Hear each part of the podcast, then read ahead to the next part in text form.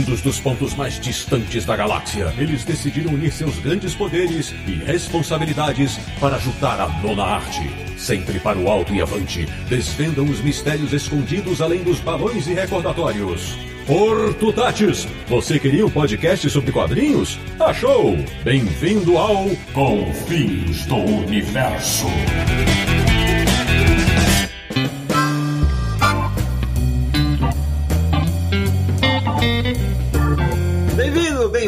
Começando mais uma edição de Confins Universo, o podcast sobre quadrinhos mais ouvido em Temicira, que é o podcast do Universo HQ. O site que até hoje agradece ao editor Sheldon Mayer por não ter usado o nome Suprema. www.universohq.com E hoje vamos falar da maior super-heroína de todos os tempos. Eu sou o Sidney Guzman, falo de São Paulo e adoraria ver um monte de gente aqui no Brasil ser submetido ao laço da verdade, inclusive no mercado de quadrinhos. De Petrópolis, no Rio de Janeiro, um cara que não nega, adoraria ser o Steve Trevor. Samir Daliato. Por meio de deuses, deusas imortais, em busca do espírito da verdade. Caramba, rapaz! De Luxemburgo, na Europa, o nosso correspondente internacional, o único cara que eu conheço na face da Terra que lembra da escalação da corporação vilania, Sérgio Codesbotti. Eu hoje eu estou mais para Eta Candy comendo chocolate. Abrindo nosso timaço de convidados, retornando ao nosso podcast. De Natal, no Rio Grande do Norte, uma amiga muito querida que sempre sonhou em viajar a bordo de um avião invisível. Milena Azevedo, bem-vinda. Bem-vindos, meus amigos, e em tua sombra vou servir, pelo teu hálito vou respirar, por tuas palavras vou falar, por tua misericórdia vou viver. Estou inquieté com todos vocês aqui. É isso aí. Rapaz do céu, não sei nem por que que eu vi depois dessa aqui, podemos acabar o programa. Não, não, ainda não. E fechando o nosso timaço de convidados de Santos, o litoral de São Paulo, estreando no Confis Universo, ela que vai gravar este episódio munida de seus braceletes da vitória. Dani Marino, muito bem-vinda. Obrigada, pessoal. Tô muito feliz pelo convite. Safo suplicante, Milena. O que, que foi isso? Pois bem, meus amigos do Confis Universo, o programa de hoje é sobre a Mulher Maravilha, que completa 80 anos em 2021 com muita história para contar. E a gente vai relembrar muitas delas. Então, se ajeita na cadeira, porque vem muita coisa bacana por aí. Até já!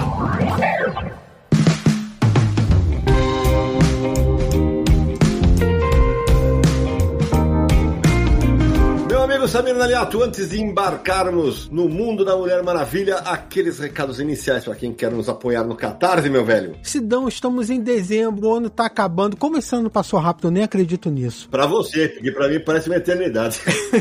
Vários episódios do Confins do Universo, fechando mais um ano aí maravilhoso de discussões, bate-papos e falando muito de quadrinho. Então você pode ouvir todos os episódios do Confins do Universo deste ano e, é claro, dos anos anteriores também, porque são mais de 140 episódios, pessoal. Então acesse lá podcast.universohq.com. E é claro que a gente só consegue fazer esses episódios por causa de vocês que ouvem a gente e nos apoiam. Nossos apoiadores lá no Catarse, muito obrigado. Se você quiser se tornar um apoiador, você também acesse catarse.me barra Universo HQ. Veja lá todos os detalhes, os planos de apoio, as recompensas. A gente tá fazendo esse grupo crescer cada vez mais. O nosso grupo no Telegram tá imenso, já o pessoal batendo papo sobre quadrinhos. E você pode se tornar um apoiador, pode se tornar um confinalta. Então veja lá todos os planos em catarse.me barra Universo HQ. E a gente tá numa corrida maluca para ver se a gente consegue chegar aos 700 apoiadores e fazer um sorteio de 70 kits de quadrinhos até o final de dezembro. Seria o sorteio para fechar o ano. Vamos ver se a gente consegue. Se não conseguir em dezembro, a hora que, bate, que bater os 700 apoiadores, vai ter sorteio de muita coisa bacana. Olha, e quem quiser saber o que a gente vai sortear aí nesse sorteio especial, né? Acesse lá o post desse episódio no Universo HQ que eu vou colocar o link da notícia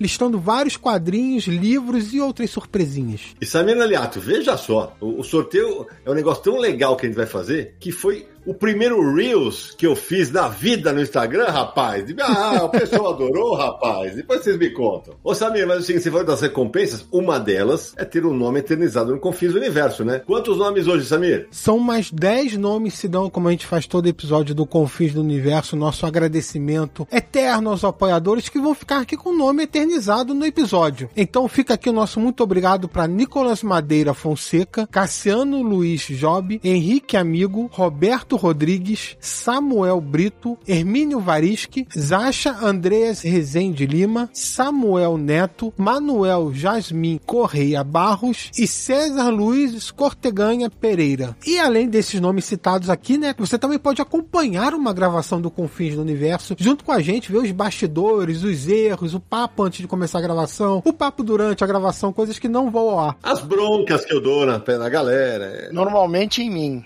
É, ainda bem que ele assume. Não, mas é verdade, é verdade. E hoje nós temos um apoiador que vai acompanhar toda essa gravação sobre os 80 anos da Mulher Maravilha, né? Rod Castro tá aí, ó. E ele que é do grupo secreto do Telegram. Fala, Rod, como é que você tá, meu velho? Tudo bem, moçada? Fala aqui direto de Manaus. Prazer estar acompanhando. Realmente é tudo que falam nos bastidores. E uma alegria pra mim estar no episódio de uma personagem que é tão importante pra mim como leitor e pra minha filha, pra minha esposa, pra minha irmã que adoram a Mulher Maravilha. Muito legal. Então, agora, já que o, o Rod falou da importância dessa personagem, eu vou começar abrindo para os nossos convidados para se apresentarem. Se você nunca ouviu um episódio com a Milena Azevedo, ela já esteve aqui conosco, mas, a, Mi, faz aquela apresentação da tua trajetória nos quadrinhos, fala do universo aqui, que essa é uma, uma das minhas resenhas favoritas. Então, Mi, a bola é sua. Opa, para quem não me conhece, eu tô há 16 anos aí na batalha dos quadrinhos, né, na, na frente mesmo, ali no front. Já tive uma comic shop aqui em Natal, a Garagem Hermética Quadrinhos. Hoje eu sou roteirista, letrista, diagramadora. Também estou trabalhando com games e faço parte assim do universo HQ com muita honra, né, resenhando desde 2011. Dei uma paradinha aí no, nos textos. Ah, graças a Deus apareceu muito trabalho, mas assim, eu tento fazer de tudo um pouquinho dentro dessa área, divulgo os colegas, né? Às vezes chega e-mail para mim, eu passo para Sami, passo para Naranjo, para eles divulgarem lá no Universo HQ. E tem um canal no YouTube, Milena Azevedo GHQ, onde eu faço aí algumas resenhas de quadrinhos nacionais, quadrinhos porretas, né? E também tenho dicas da rede, onde eu falo, dou dicas um pouco de filmes, de alguns quadrinhos importados que ainda não vieram para cá. E é isso aí, estamos aí na, na luta. Só para completar a informação aí que a Milena participou com a gente do Confins do Universo 69, Histórias de Vida, que foi sobre quadrinhos biográficos, né? É, ela falou, conversou com a gente e também já participou de um Universo HQ em resenha lá no YouTube. E isso foi, foi bacana demais. Trocamos aí figurinha com o Érico Assis, né? De quem eu sou muito fã. E é isso. Quando vocês me chamam que eu posso, eu atendo com prazer. E tá aqui hoje podendo dividir essa fala aí com a Dani Marino, que é uma estudiosa, né? Especialista, digamos assim, na Mulher Maravilha, é sensacional. Então, já que você levantou a bola, eu vou passar a bola para ela. Dani Marino, conta pra galera aí. eh, A Dani é uma pesquisadora muito séria de quadrinhos, tem feito um, um trabalho bastante legal também na área editorial. Conta aí um pouquinho pra galera, Dani, sobre a tua trajetória nos quadrinhos. Ai, obrigada, Milena, pelas palavras. A, a admiração é, é recíproca. E bom, e, e com todo mundo aqui do Universo HQ. É, não à toa o Sidão já participou da minha dissertação, né, Sidão? Verdade. E de outras coisas que eu pedi, né? De vídeo pra Gibiteca, entre outras coisas. E eu espero que todo mundo participe aí da minha pesquisa de doutorado em breve. Eu sou pesquisadora de quadrinhos, né? Eu estudo quadrinhos academicamente. Comecei quando ainda cursava letras, isso tem uns 10 anos. E comecei estudando Sandman, na verdade, né? Porque era, é ainda, né? O meu, meu quadrinho favorito. Então, eu comecei estudando Sandman. Depois, quando eu me formei, eu não tinha ainda um, um repertório acadêmico assim formado, né? Até eu entrar no, na ASPAS, que é a Associação de Pesquisadores em Histórias em Quadrinhos. Então, eu fui pesquisando várias coisas assim bem aleatórias, assim, quadrinhos é, biográficos, quadrinhos de fantasia. E só a partir de 2015 eu comecei a me interessar por questões de gênero e foi aí que eu comecei a me interessar pelas relações da Mulher Maravilha dentro desse, desse campo de estudos de gênero, né? Eu fui fazer mestrado em, em comunicação e hoje eu tô no doutorado em ciência da informação, mas sempre com foco em questões de gênero. E ela é uma personagem que desde 2016 tem aparecido para mim muito mais assim do que eu tenho procurado ela. As coisas é, parece que ela caiu assim no meu colo. Então, sempre que eu leio algum quadrinho que me chama atenção para questões voltadas para gênero, eu faço alguma análise acadêmica, publico em alguma publicação, né, é, acadêmica. Isso que o Sidão falou da parte editorial, eu não tenho, né,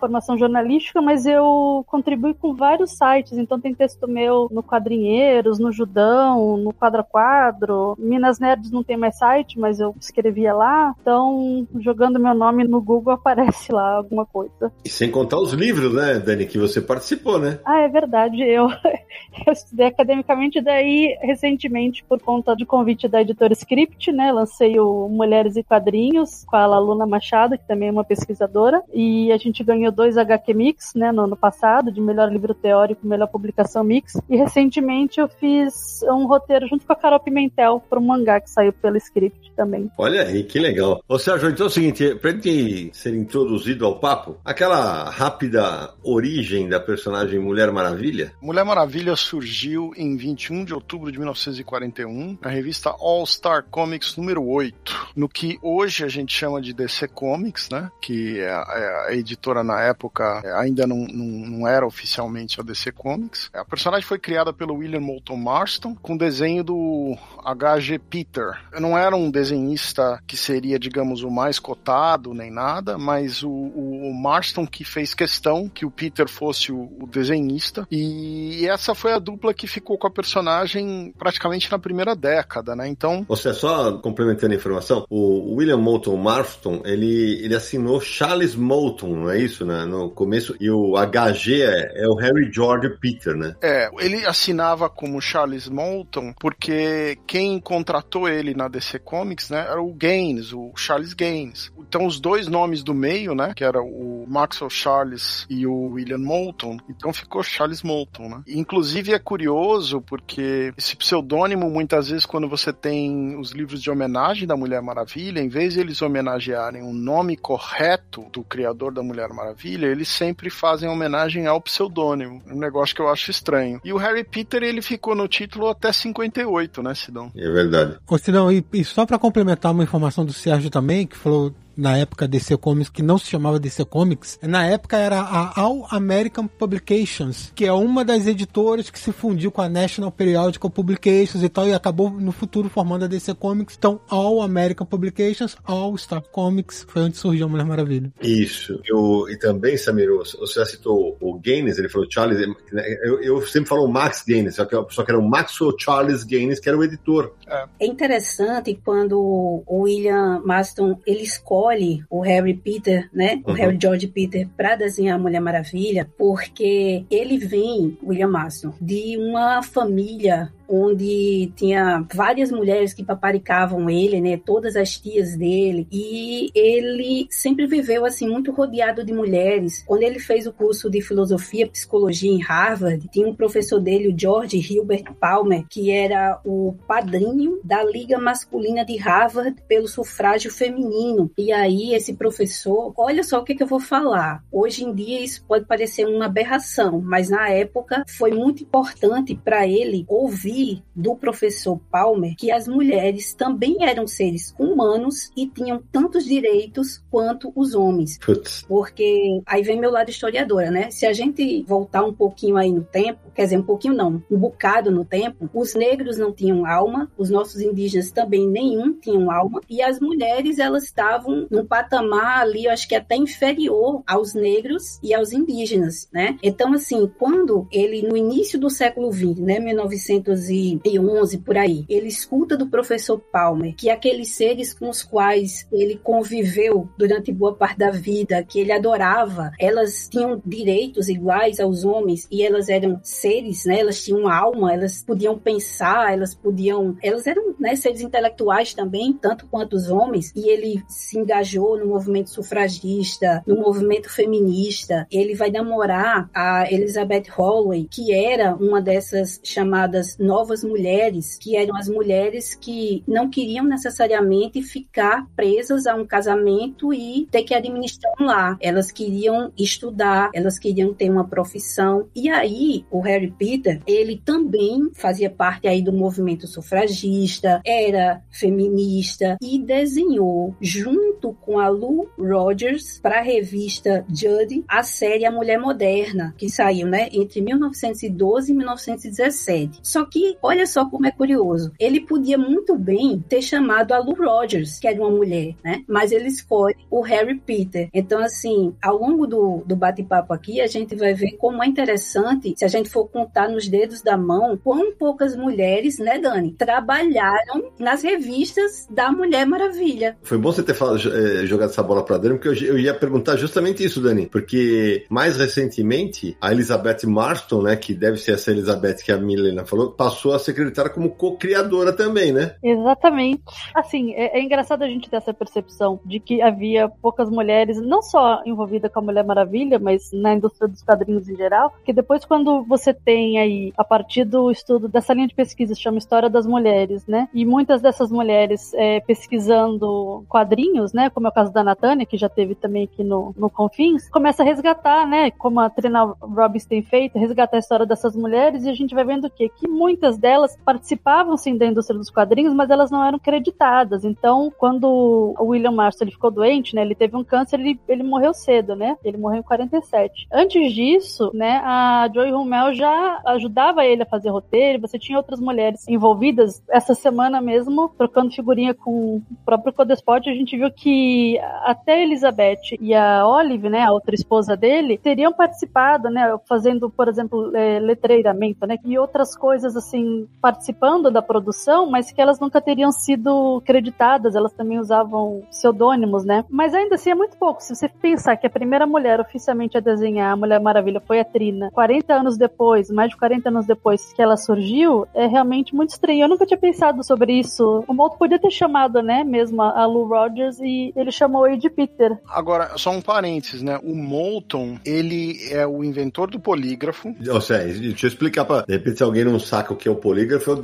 é o famoso detector de mentiras. Por isso, o laço da verdade tem ali uma relação com outra invenção dele. Exato. O que é curioso nessa história toda é o seguinte: ele tinha uma relação poliamorosa com a Elizabeth, que era a mulher dele, e com a Olive Byrne. Tinha dois filhos com a Elizabeth, dois filhos com a Olive, e todos moravam juntos. A melhor amiga da, da Olive perdeu o marido durante a gripe espanhola nos Estados Unidos, e ela foi morar com eles. Então eram três mulheres habitando a mesma casa. Essa mulher se chamava eh, Marjorie Wilkes. E a Marjorie Wilkes passou, junto com as outras duas, a assessorar o Marston. Inclusive, quem sugeriu o nome Mulher Maravilha em vez de Suprema não foi o Sheldon Meyer. Não foi? O Sheldon não queria o nome Suprema, mas quem sugeriu Wonder Woman foi a Marjorie Wilkes. E o visual original da Mulher Maravilha é todo baseado no visual da Olive, que ela tinha umas pulseiras grandes, né? É o que diz a Jill, né? A, a Lepore, né? É. E o Les, Daniel, Les Daniels, né? É, e o Les Daniels também. É. Porque a, a família, filha da Elizabeth, conta outra história. Isso é legal, é, é legal de saber, porque, ah, ele- e só para complementar, antes da Dani explicar a história, é porque o roteiro que foi datilografado, a personagem se chamaria Suprema a Mulher Maravilha. É, então, porque é isso que, o Sérgio falou, o Sheldon pode ter tirado o Supremo, mas a Mulher Maravilha foi inserida na história dessa maneira. Complementa aí, Dani, como é que é essa outra versão? A Christy Marston é neta do, do Marston por parte da Elizabeth, porque assim, eles cresceram, os filhos lá, o Pete, a, a Anne Olive, né? Foram três meninos e uma menina. Dois da Olive e dois da Elizabeth. Os filhos da Olive cresceram sem saber que eles eram filhos do Marston. Eles cresceram até a vida adulta, é, achando que eles eram filho do suposto marido que a Olive teria perdido. Richards. Eles ficaram sabendo bem depois só. E daí eu tenho contato com a Christy Marston, que é filha do Pete, né? Que é um dos filhos da Elizabeth com o Marston. E ela diz o seguinte: que dentro da casa dela, assim, conforme eles cresceram e tal, a avó, né, a Elizabeth, era tida como a própria Mulher Maravilha. Ela cresceu tendo consciência, ela cresceu com a noção de que ela era neta da Mulher Maravilha. Em nenhum momento, assim, até depois, assim, pelos diários que a Lepore trouxe, né, pode ser que isso tenha ficado lá indicado que a Olive era também responsável pela criação da Mulher Maravilha, que os traços eram inspirados nela e tudo mais, mas, assim, a criação que as crianças tiveram eram que a Elizabeth era a Mulher Maravilha, ela era a própria, e ela era advogada, ela foi responsável pela edição da Enciclopédia Britânica, então assim, a referência de Mulher Maravilha, de que vai à luta e tudo mais, sempre foi para elas, né, da Elizabeth, porque quando a Elizabeth saía para trabalhar, quem ficava em casa cuidando das crianças era a Olive, né, e, e para quem não sabe, a Olive era assistente, era aluna do, do Marston no, no curso de psicologia, né? E daí ele acabou se envolvendo com ela e daí ela foi morar na casa e eles tinham essa relação bígama aí que não era sabido, né? Não era uma coisa explícita. O Sheldon Mayer sabia, porque ele frequentava bastante a, a casa deles e ele relata que era uma relação esquisita, mas que eles todos se aceitavam e tal. E depois que o Marston morreu, ele continuou frequentando a casa e, e, e ele era morava próximo dos meninos. E tem mais uma coisa da Elizabeth. Quem parece que sugeriu que a personagem tinha que ser uma heroína, uma mulher, foi a Elizabeth. E tem uma, uma coisinha mais, assim, eu gostei muito do que a Dani falou, faz total sentido. E quando o William Marston, ele, na verdade, ele não, não pede muito a Elizabeth, ele meio que comunica, ele diz assim, ó, a Olive, segundo a Jill Lepore, né? Ele diz assim, ó, a Olive vem morar aqui com a gente. Se você não não não quiser, tipo, eu me separo de você. E aí o que é que a Elizabeth pensa? Poxa, é claro, ela fica com ciúme, ela fica magoada, né? Ela, só que aí ela para e pensa: ó, oh, se eu quero ser uma mulher que vai pra rua, né, que estuda, que é uma profissional liberal e tal, então, se ele tá querendo colocar essa mulher aqui, que ela faça a função que eu não quero fazer, que é de dona de casa, de administrar a casa, de cuidar dos filhos, né? Porque eu preciso ganhar o meu dinheiro. Então faz todo todo sentido de todo mundo, das crianças, verem a Elizabeth como a Mulher Maravilha, né? E tem outro adendo aqui da Marjorie Huntley, né? Que, segundo a Jill Lepore também, ela era adepta do sadomasoquismo. Então foi através dela que o William Maston conheceu aí algumas coisas de bondage e tal, e que ele vai colocar nas historinhas da Mulher Maravilha, que deu um, um rebu, né? Diana, Princess of the Amazons. I won't be denied. Ah!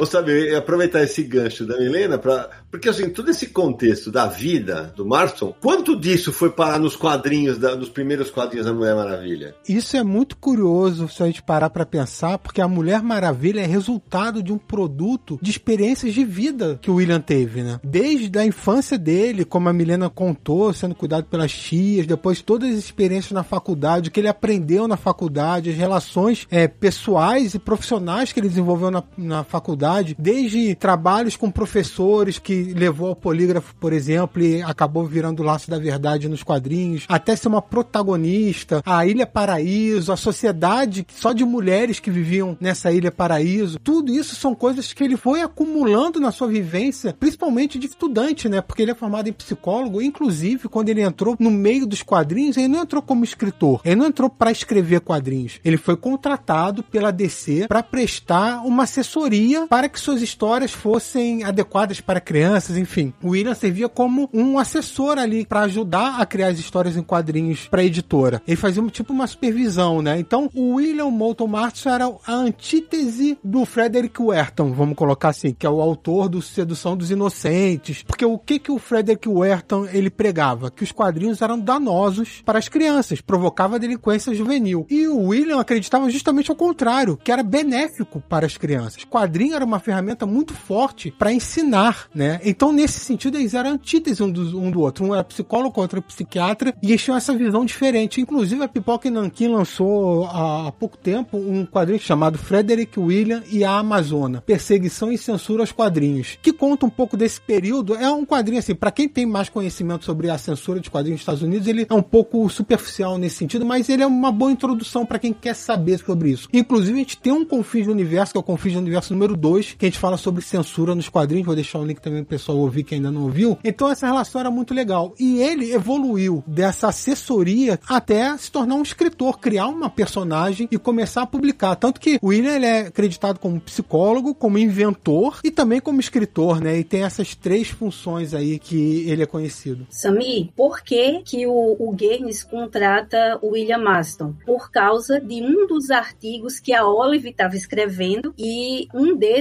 era justamente questionando se os quadrinhos quadrinhos não eram fascistas e se eles podiam ser uma boa, digamos assim, mídia, né? Uma boa leitura para as crianças. E aí ela faz uma entrevista com o Marston e o Gaines lê o, o, artigo e fica encantado. E outra coisa também, mais uma, uma curiosidade, né? Que segundo a, a Jill Lepore, temos quatro aí grandes referências para a criação da história da Mulher Maravilha, né? O primeiro é um livro de poemas do Max Eastman, de 1913, chamado Child of the Amazons and Other Poems. Nesse livro, que acho que é o poema principal aqui, que dá título ao livro, vai mostrar uma ilha, uma sociedade, né, só de mulheres, e aí uma dessas amazonas, ela quer se casar e ter filhos, e isso vai de encontro à lei das amazonas. O outro livro é Angel Island, da Inês Reines Gilmore, de 1914, e esse livro, olha só que é interessante também, é uma ilha só de mulheres, uma ilha escondida, né? E aí essas mulheres elas são aladas e cinco homens naufragam lá e veem essas mulheres belíssimas aladas e aí o que é que eles fazem? O que é que eles fazem? Eles cortam as asas delas e aí elas caem no chão e mesmo elas tendo pés, elas não sabem andar. Então eles conseguem subjugá-las, né? Só que uma delas começa a incitar uma pequena revolução e começa a aprender a andar. Aí o terceiro livro é o Hairland da Charlotte Perkins Gilman, de 1915, onde ela vai falar de uma sociedade utópica comandada por mulheres, onde tudo era paz, né, igualdade, e quando os homens aparecem nessa sociedade, eles vão trazer a guerra, né, eles vão trazer coisas ruins. Então, são esses três livros base assim para Mulher Maravilha e tem ainda o livro uh, Woman and the New Race da Margaret Sanger, que era tia da Olive, né? E uma das grandes lideranças do movimento feminista no Rio Grande, no,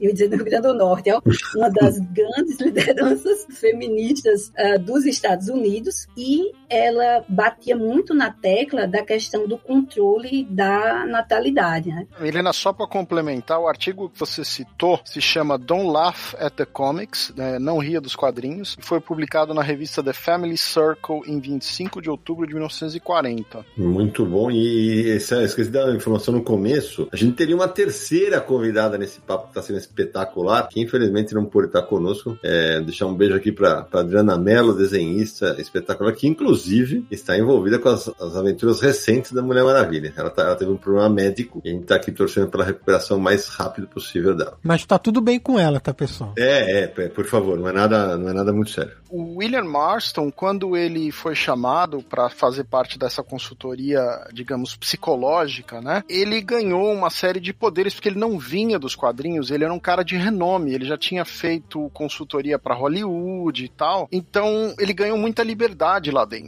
Ele, por exemplo, tinha essa possibilidade de nomear quem ele queria que desenhasse a HQ e ao mesmo tempo ele montou tipo um estúdio onde ele tinha controle completo da produção da HQ. Então, ele que controlava o trabalho do Harry Peter, ele que controlava os, os textos, quem estava dando ideias, quem estavam participando. Chegou uma época que até os filhos dele participavam dando ideia para as HQs. Quando a Mulher Maravilha começou a aparecer em outras revistas, no, nas primeiras aparições, ele fazia questão de interferir no que estava sendo mostrado e no que estava sendo dito. Então ele tinha uma série de poderes além do que era normal para época. Ele era mais velho que, que a maioria das pessoas que trabalhavam em quadrinho. O Sheldon Mayer, que era editor dele, tinha 20 e poucos anos, 25 anos na época. Porque ele era famoso, porque ele era de fora dos quadrinhos e porque ele tinha vendido a ideia que ele era economicamente independente e que o que ele estava fazendo ali para DC Comics e o trabalho da Mulher Maravilha não era o ganha-pão principal dele. Não era verdade isso, mas essa era a ideia que ele tinha vendido. Então as pessoas achavam que o, o controle econômico não, não tinha muito como afetar. Eles não tinham muito como falar, ah, não vamos pagar você se for assim. E então eles, eles deixavam ele fazer um, um monte de coisa, né? Eu ia falar só uma coisinha assim com relação à sociedade da justiça, né? Também que eu li na, na Jill Lepore, ela diz o seguinte, que havia meio que uma incompatibilidade com a Mulher Maravilha Maravilha, escrita pelo Marston, publicada na Sensation Comics, depois da Wonder Woman, com a Mulher Maravilha da Sociedade da Justiça, que era escrita pelo Gardner Fox, que ela era meio fraca ela era quase praticamente uma secretária da Sociedade da Justiça. É bizarro, na primeira aventura deles, a missão dela é fazer a ata da reunião. É, né? E aí ela comenta o seguinte, aí que, que eu, eu não li essas histórias, né? Mas ele, ela comenta o seguinte, que eu achei isso bizarro, né? Durante a Segunda Guerra, quando os heróis todos vão se alistar, a Mulher Maravilha fica porque ela precisa cuidar da correspondência da Sociedade da Justiça. Nossa Caramba! É um pouco equivalente ao que aconteceu o papel da mulher naquela época, né? Os homens foram pra guerra e a mulher ocupou o trabalho que ficou para trás, né? Sim, sim. Mas assim, devia ser engraçado na época, né? Porque uma mesma personagem, quando ela tá na revista solo dela, ou numa aventura solo, ela tem todo o superpoder, né? E todo o brilho que ela deveria ter. Mas quando ela está junto aos homens, ela ficaria apagada. É, faz sentido. O que eu tava pensando aqui, a gente tá falando, né, do molde, do, dos contextos, né? De por que que isso interessa a gente, interessa muita gente, não sei se interessa a todo mundo, mas o principal motivo é que quando a gente sabe desses contextos e o que tem por trás da criação de um, de um personagem, fica muito mais fácil para a gente identificar ao longo da trajetória desses personagens o que, que é condizente com aquilo que o autor queria passar, queria dizer, né? Pra gente não ter aqueles equívocos de, por exemplo, a pessoa lê X-Men e não sabe do que se trata e tudo mais, e pelas próprias referências, né? Então, quando a gente tem um conhecimento sobre o, o contexto em que aquilo foi produzido, a gente vai ter um nível de profundidade de, de assimilação daquele conteúdo maior, né? Quem lê Sandman, por exemplo, e não manja absolutamente nada de música, ou de cultura pop, ou de literatura, vai se perder em algumas referências, porque as referências elas estão ali o tempo todo. E na Mulher Maravilha, principalmente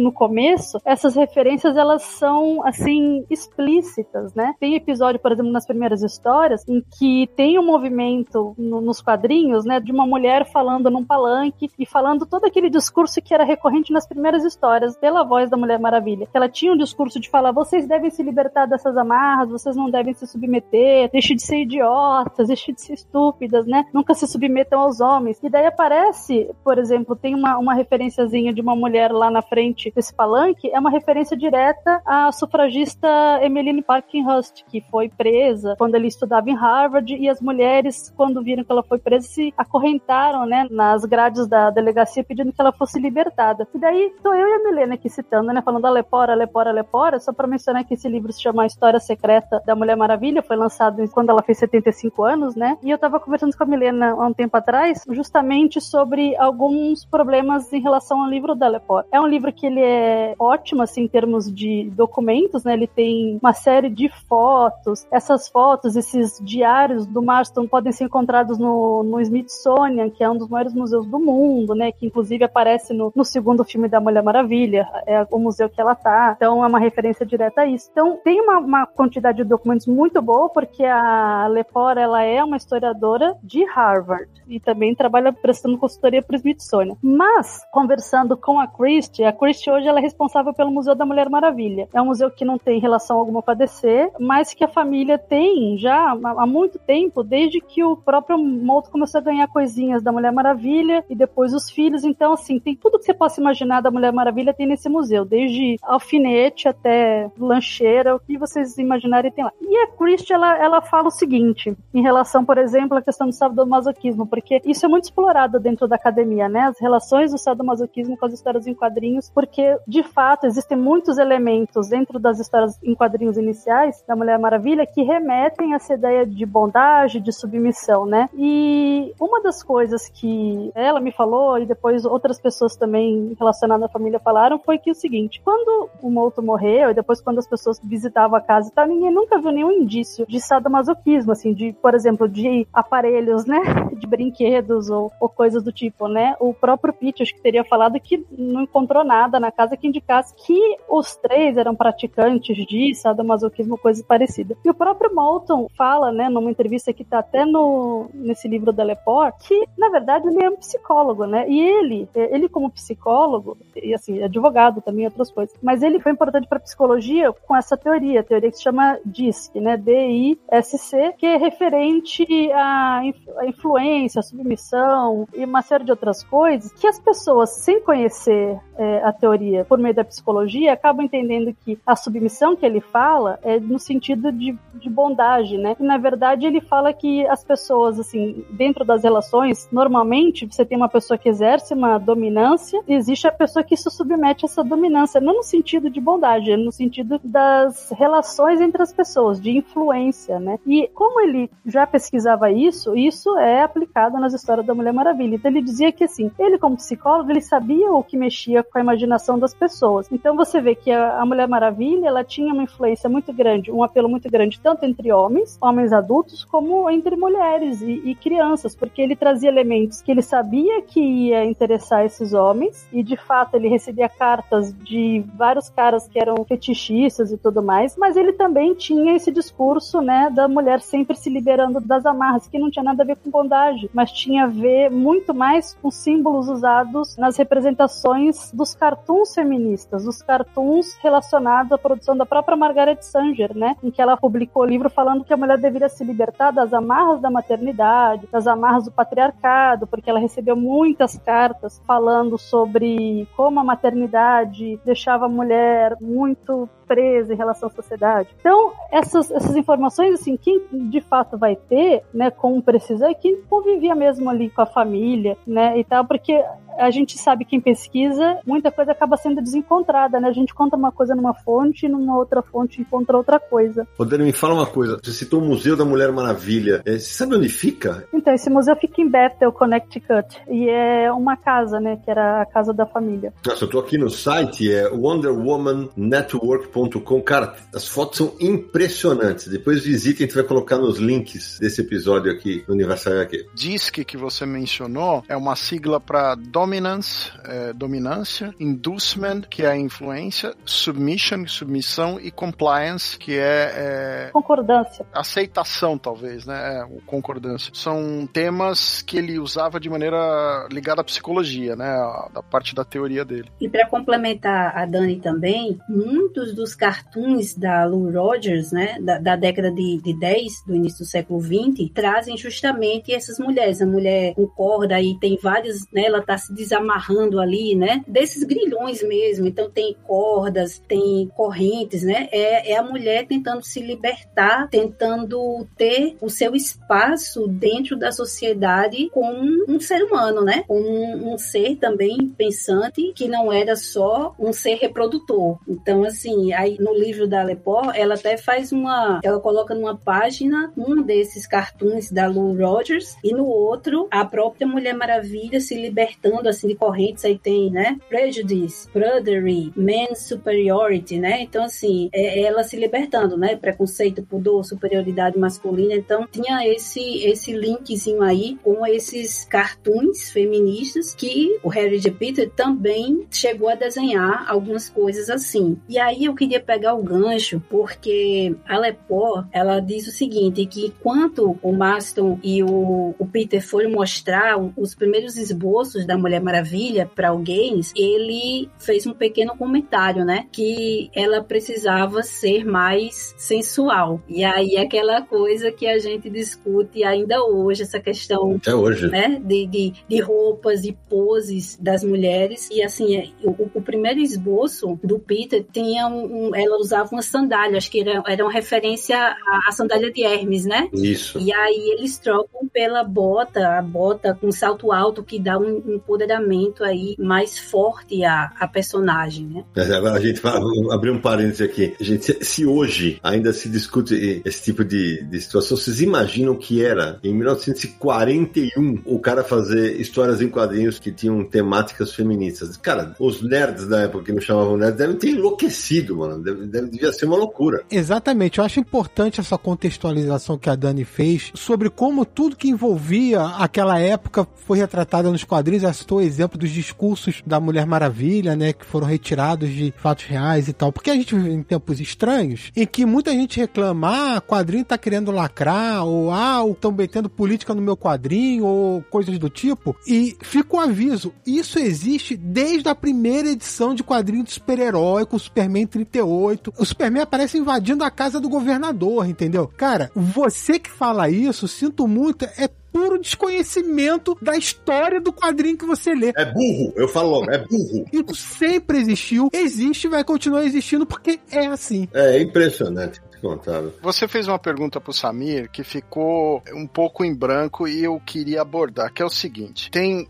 duas questões se dão, que é o bondage, né? Que é a questão de você estar tá amarrado, mostrar as mulheres aprisionadas e tal. E tem a questão que é quando a pessoa tá apanhando, vestido de bebê, apanhando de quatro, aquela coisa. Tá? Então, a Olive, ela, a pedido do, do Marston, ela participou de algumas cerimônias daquelas sociedades universitárias de mulheres, onde a iniciação, as moças tinham que se vestir de criança de bebê, de chupeta e não sei o que, e apanhavam na bunda com uma escova, sabe? Aquela cena. Uhum. Mano do céu. É, tem inclusive uma cena disso, que é quase uma página inteira, da Sensation Comics, número 31 de julho de 1944. Cara, eu olho hoje essa imagem e eu acho essa imagem chocante hoje, que é a Eta Candy. A Eta Candy era uma personagem que era uma menina gordinha, que adorava é, candy, bombom, doce, chocolate. Até eu, eu brinquei com isso na apresentação porque eu sou viciado em chocolate. E a cena é a Eta Candy com a Mulher Maravilha apoiada no, no, no chão, como se ela tivesse deitado de, no colo, né? E a Eta batendo na bunda da Mulher Maravilha com a escova. E vários bebês ao redor. Então é uma página que você olha e se você não tem ideia do contexto, do que ele tá fazendo, parece realmente que ele tá ali fazendo algum tipo de bizarrice. E não era essa a proposta. E um outro lance é que, por exemplo, num dos roteiros de uma história que ele pede pro Peter desenhar, ele especificamente pede pro Peter 75 quadros onde a Mulher Maravilha deveria aparecer ou amarrada, ou acorrentada, ou aprisionada de alguma forma. Ele descreve o número de quadros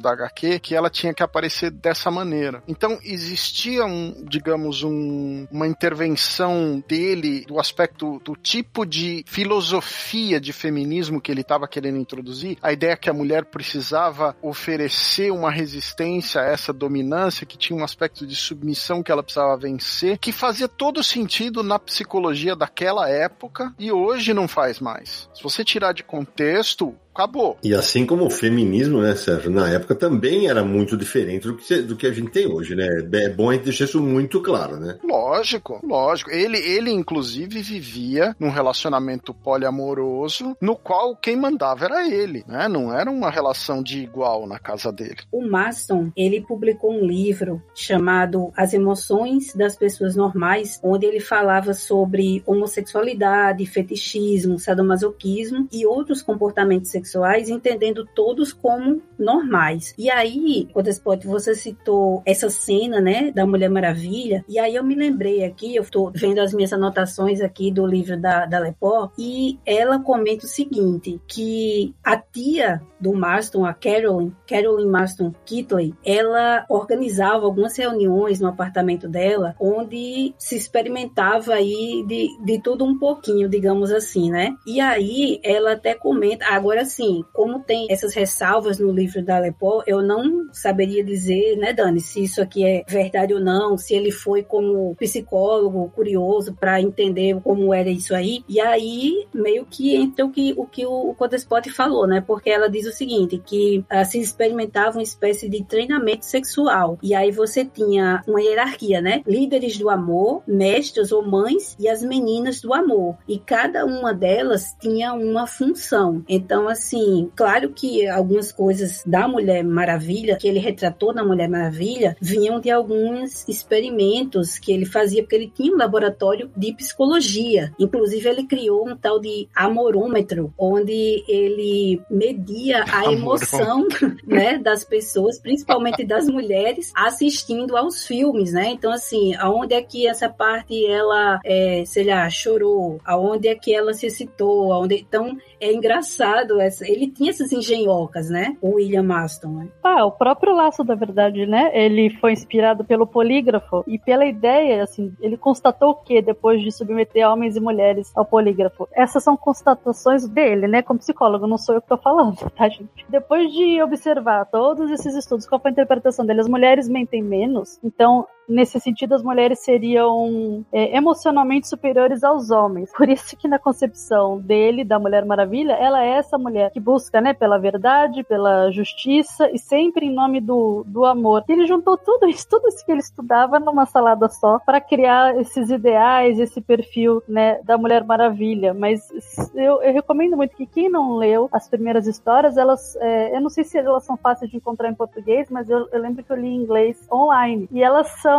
divertidas, assim, é, é, elas não fariam o menor sentido hoje em dia. Elas são super incoerentes em vários sentidos, porque você tem uma personagem que ela, acima de tudo, seria uma personagem que não mente, né? Porque ela busca pela verdade, pela justiça. E já nas primeiras histórias, como que ela faz para se tornar a, a Diana Prince? Não sei se você, vocês, vocês leram essa história. Ela é muito engraçada. Ela chega e ela, ela vem, ela, ela traz o Steve Trevor, né? quem conhece sabe que ela fez os testes lá, participou das Olimpíadas Amazonas, conseguiu o direito de trazer né, o Steve Trevor. Beleza, tá aqui, já querendo ficar aqui no mundo dos homens, só que ela precisa de uma identidade. Ela precisa ter uma identidade humana, né? Então o que, que ela faz? Ela tá andando um dia na rua, o Steve Trevor ainda tá no hospital, né? Eu não lembro exatamente o que, que ele tá no hospital, mas ela tá andando um dia na rua, ela olha uma mulher sentada num banquinho chorando. Nossa, a mulher é idêntica a ela, gente, é idêntica. Olha o clone dela. E a mulher tá chorando. Daí ela chega pra mulher e fala: Oh, por que você está chorando? Né? Ah, ela fala: Ah, é porque o meu noivo está na América do Sul, eu queria encontrar com meu noivo, mas eu não tenho dinheiro. Então vamos fazer o seguinte, vamos fazer esse campo aqui, amiga. Você me dá sua identidade, já que você é idêntica a mim, eu vou pegar sua vida para mim, ninguém vai notar, tá?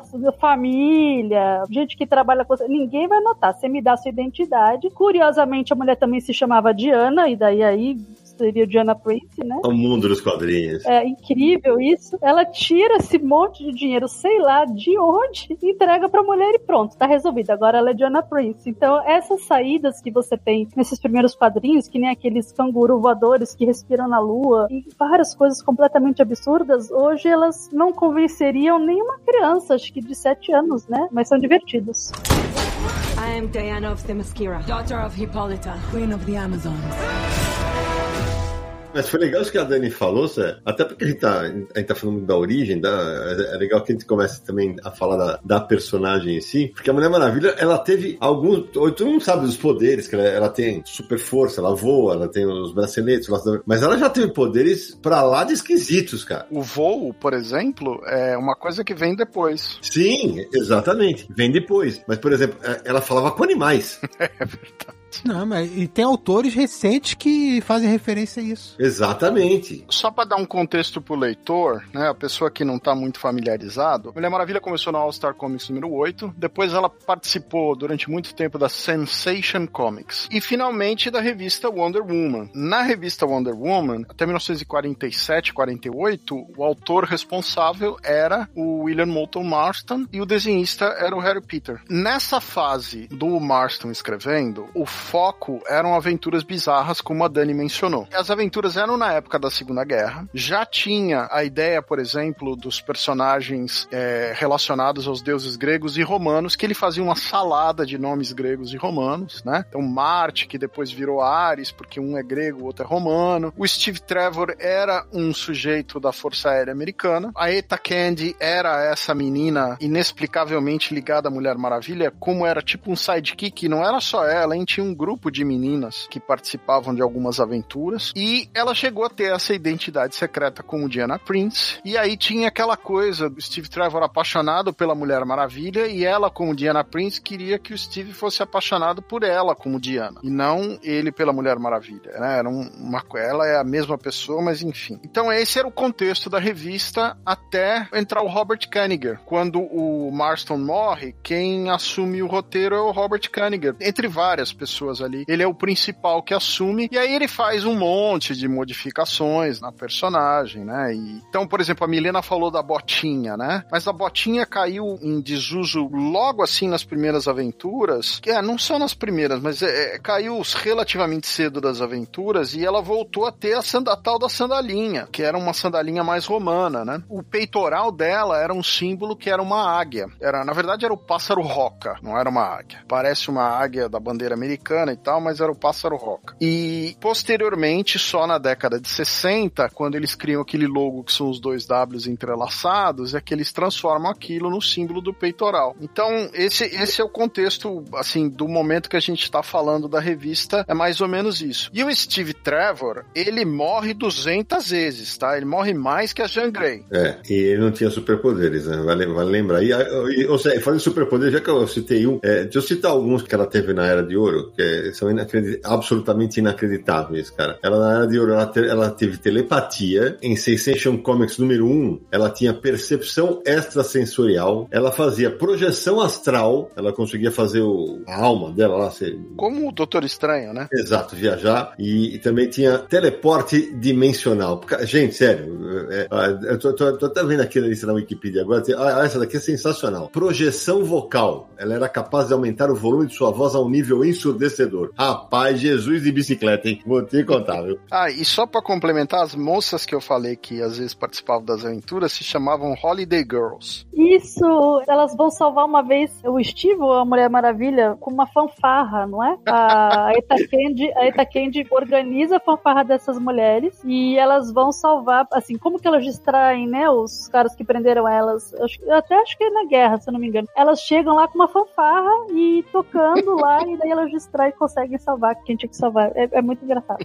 Codespot, só falando da questão da mudança da roupa da, da Mulher Maravilha, né? A Sensation Comics, ela sofreu uma censura da Organização Nacional pela Literatura Salutar em 42, porque a Mulher Maravilha não estava decorosamente vestida. Então, por isso eles também tiveram que, porque ela começa com a saia, né? Depois muda aquela bermuda, né? E depois a bermuda vai encurtando, enfim. E uma coisa também que eu quero inserir aqui é que na Sensation Comics número 81 de setembro de 48, o Gaines introduziu a série Wonder Woman of History, a Mulheres Maravilhas da História. E isso aí era muito bacana e foi levado para a revista da Mulher Maravilha, que segundo a, a Lepó foi uma ideia da tenista Alice Marble de uh, fazer pequenas histórias, eram quatro páginas, né, de mulheres que fizeram feitos grandiosos, salutares na, na história da humanidade, né? Então isso é bacana também porque mostra que a Mulher Maravilha ela estava querendo, ela era, ela era uma, como é que a gente diz, uma porta-voz de outras mulheres maravilhas, né? Essa sériezinha que vinha na revista durou dois anos e daí a Alice acabou sendo incorporada assim, é, nesse processo como uma consultora e editora, né? Dessa coluna, né? Das Mulheres Maravilha na História. Aliás, bela sacada, hein, editorial? Vamos falar a verdade. não é? Eu acho também pena que não continuou. Isso que foi o Despot, né, que tava falando. Eu acho demais que vocês tenham na ponta da língua aí, e a Milena também, datas e nomes, porque eu sou muito, muito perdida, né? Com, com, com datas. Então é ótimo que daí vocês vão, vocês vão colocando essas informações, e daí eu acho legal a gente pensar que não só isso já estava bem antenado, né, com a ideia de, da participação das mulheres na revista, como o contexto da mulher em cada década, ele foi responsável por definir, por exemplo, a, a forma como a Mulher Maravilha era retratada. Então, saindo, né, dessa coisa pastelão que tinha no começo e passando para as próximas décadas, né, quando os homens voltam da guerra e tal, e os Estados Unidos então vão sofrer o que a gente chama de retrocesso, né, o backlash, assim, os homens voltaram da guerra, as mulheres teriam que voltar para casa. Como que você faz para as mulheres voltarem para casa depois que elas tiveram o gostinho de trabalhar, dirigindo caminhão, pilotando avião e ocupando aqueles postos que os homens tinham deixado, né? Você faz toda uma campanha, tanto do governo como dos, dos meios de massa e nos quadrinhos, para convencer as mulheres de que o legal mesmo era você estar tá em casa, de que a mulher que trabalhava fora, ela era muito masculinizada. Então, aquela personagem que foi criada a partir de um ideal assim totalmente sufragista e feminista, ela vira uma personagem que nem do arte, né? Do arte comics, ela vira uma personagem de romance adolescente. Ela fica ciumenta, as histórias ficam meio cômicas, né? Ela só pensa em casamento, ela fica desesperada para casar. Isso na década de 50. Isso, década de 50. E conforme essa história, a história das mulheres vai assim, vai mudando, né? Ela vai acompanhando. Então, depois se vocês quiserem falar a respeito daquela fase dela, que ela perde os poderes, né? Do... Ah, é de 68. Eu ia, eu ia puxar essa. Dani, até porque quando a gente tá falando da década de 50, já são outros autores trabalhando com a personagem que possuem uma sensibilidade diferente do que o William tinha sobre o assunto. Exatamente. Ou não tinham sensibilidade, né? Exatamente, não tinham a sensibilidade. Então, que eles conseguiam escrever histórias de mulheres eram aquilo que eles pensavam que as mulheres tinham que fazer. Então tem uma mudança aí, né? Tem, e se eu não me engano, tinha. É, isso, o Despot que é bom de memória, talvez ele lembre. É, algumas dessas histórias, é, estilo arte, né? Estilo romance adolescente, foram escritas por homens famosos, né? Não sei se qual desses homens famosos dos quadrinhos escrevia a história, mas com pseudônimo feminino. Puxa, isso eu já não saberia te dizer. O que eu sei é que as histórias de romance, elas começam depois que o Kirby e o Simon lançam a linha de romances femininos Meninos, que ficou famosa. E aí a, tem uma fase que a Mulher Maravilha era uma editora de histórias românticas. A revista assume todo esse aspecto que você citou. E, inclusive, a revista, embora fosse já escrita pelo Bob Kanigher, ainda tinha vinho o crédito Mulher Maravilha de Charles Moulton, né? Mas já era o Bob Kanigher escrevendo, editando. E tem uma fase que ela tá trabalhando bem no esquema de cartas de amor, cartas de romance. De... Inclusive tem tem um splash page dela recebendo um monte de carta e ela sentada numa cadeira como se ela fosse a editora romântica de um jornal e, e alguma brincadeira assim, né? Mas eu acho que nessa época o mais doido nem é isso, porque nessa fase dos super-heróis é a fase, digamos que termina a era de ouro e começa a era de prata, né? Então a Mulher Maravilha é uma das poucas personagens junto com o Batman e com o Super-Homem que sobreviveu a essa transição, tá? Porque os outros personagens, a maioria foi cancelada ou reformulado. É, mas isso foi depois um pouco, né? O Flash foi reformulado um pouco depois. É, Era de Prata. Sim, mas nesse período antes de começar exatamente a Era de Prata, como que o que dava certo era, era a revista de super-herói, é, desculpa, de romance ou revista de horror e outras coisas, a Mulher Maravilha enveredou um pouco por essas outras áreas, sabe? Principalmente quando saiu da mão desses editores, né? Que é o que a Dani estava mencionando, né? Agora, exatamente qual dos autores famosos, isso eu honestamente não tenho essa informação aqui na mão. A Dani estava comentando sobre a Mulher Maravilha ter perdido os poderes, que foi uma dessas mudanças. Foi, na verdade, a primeira reformulação brusca,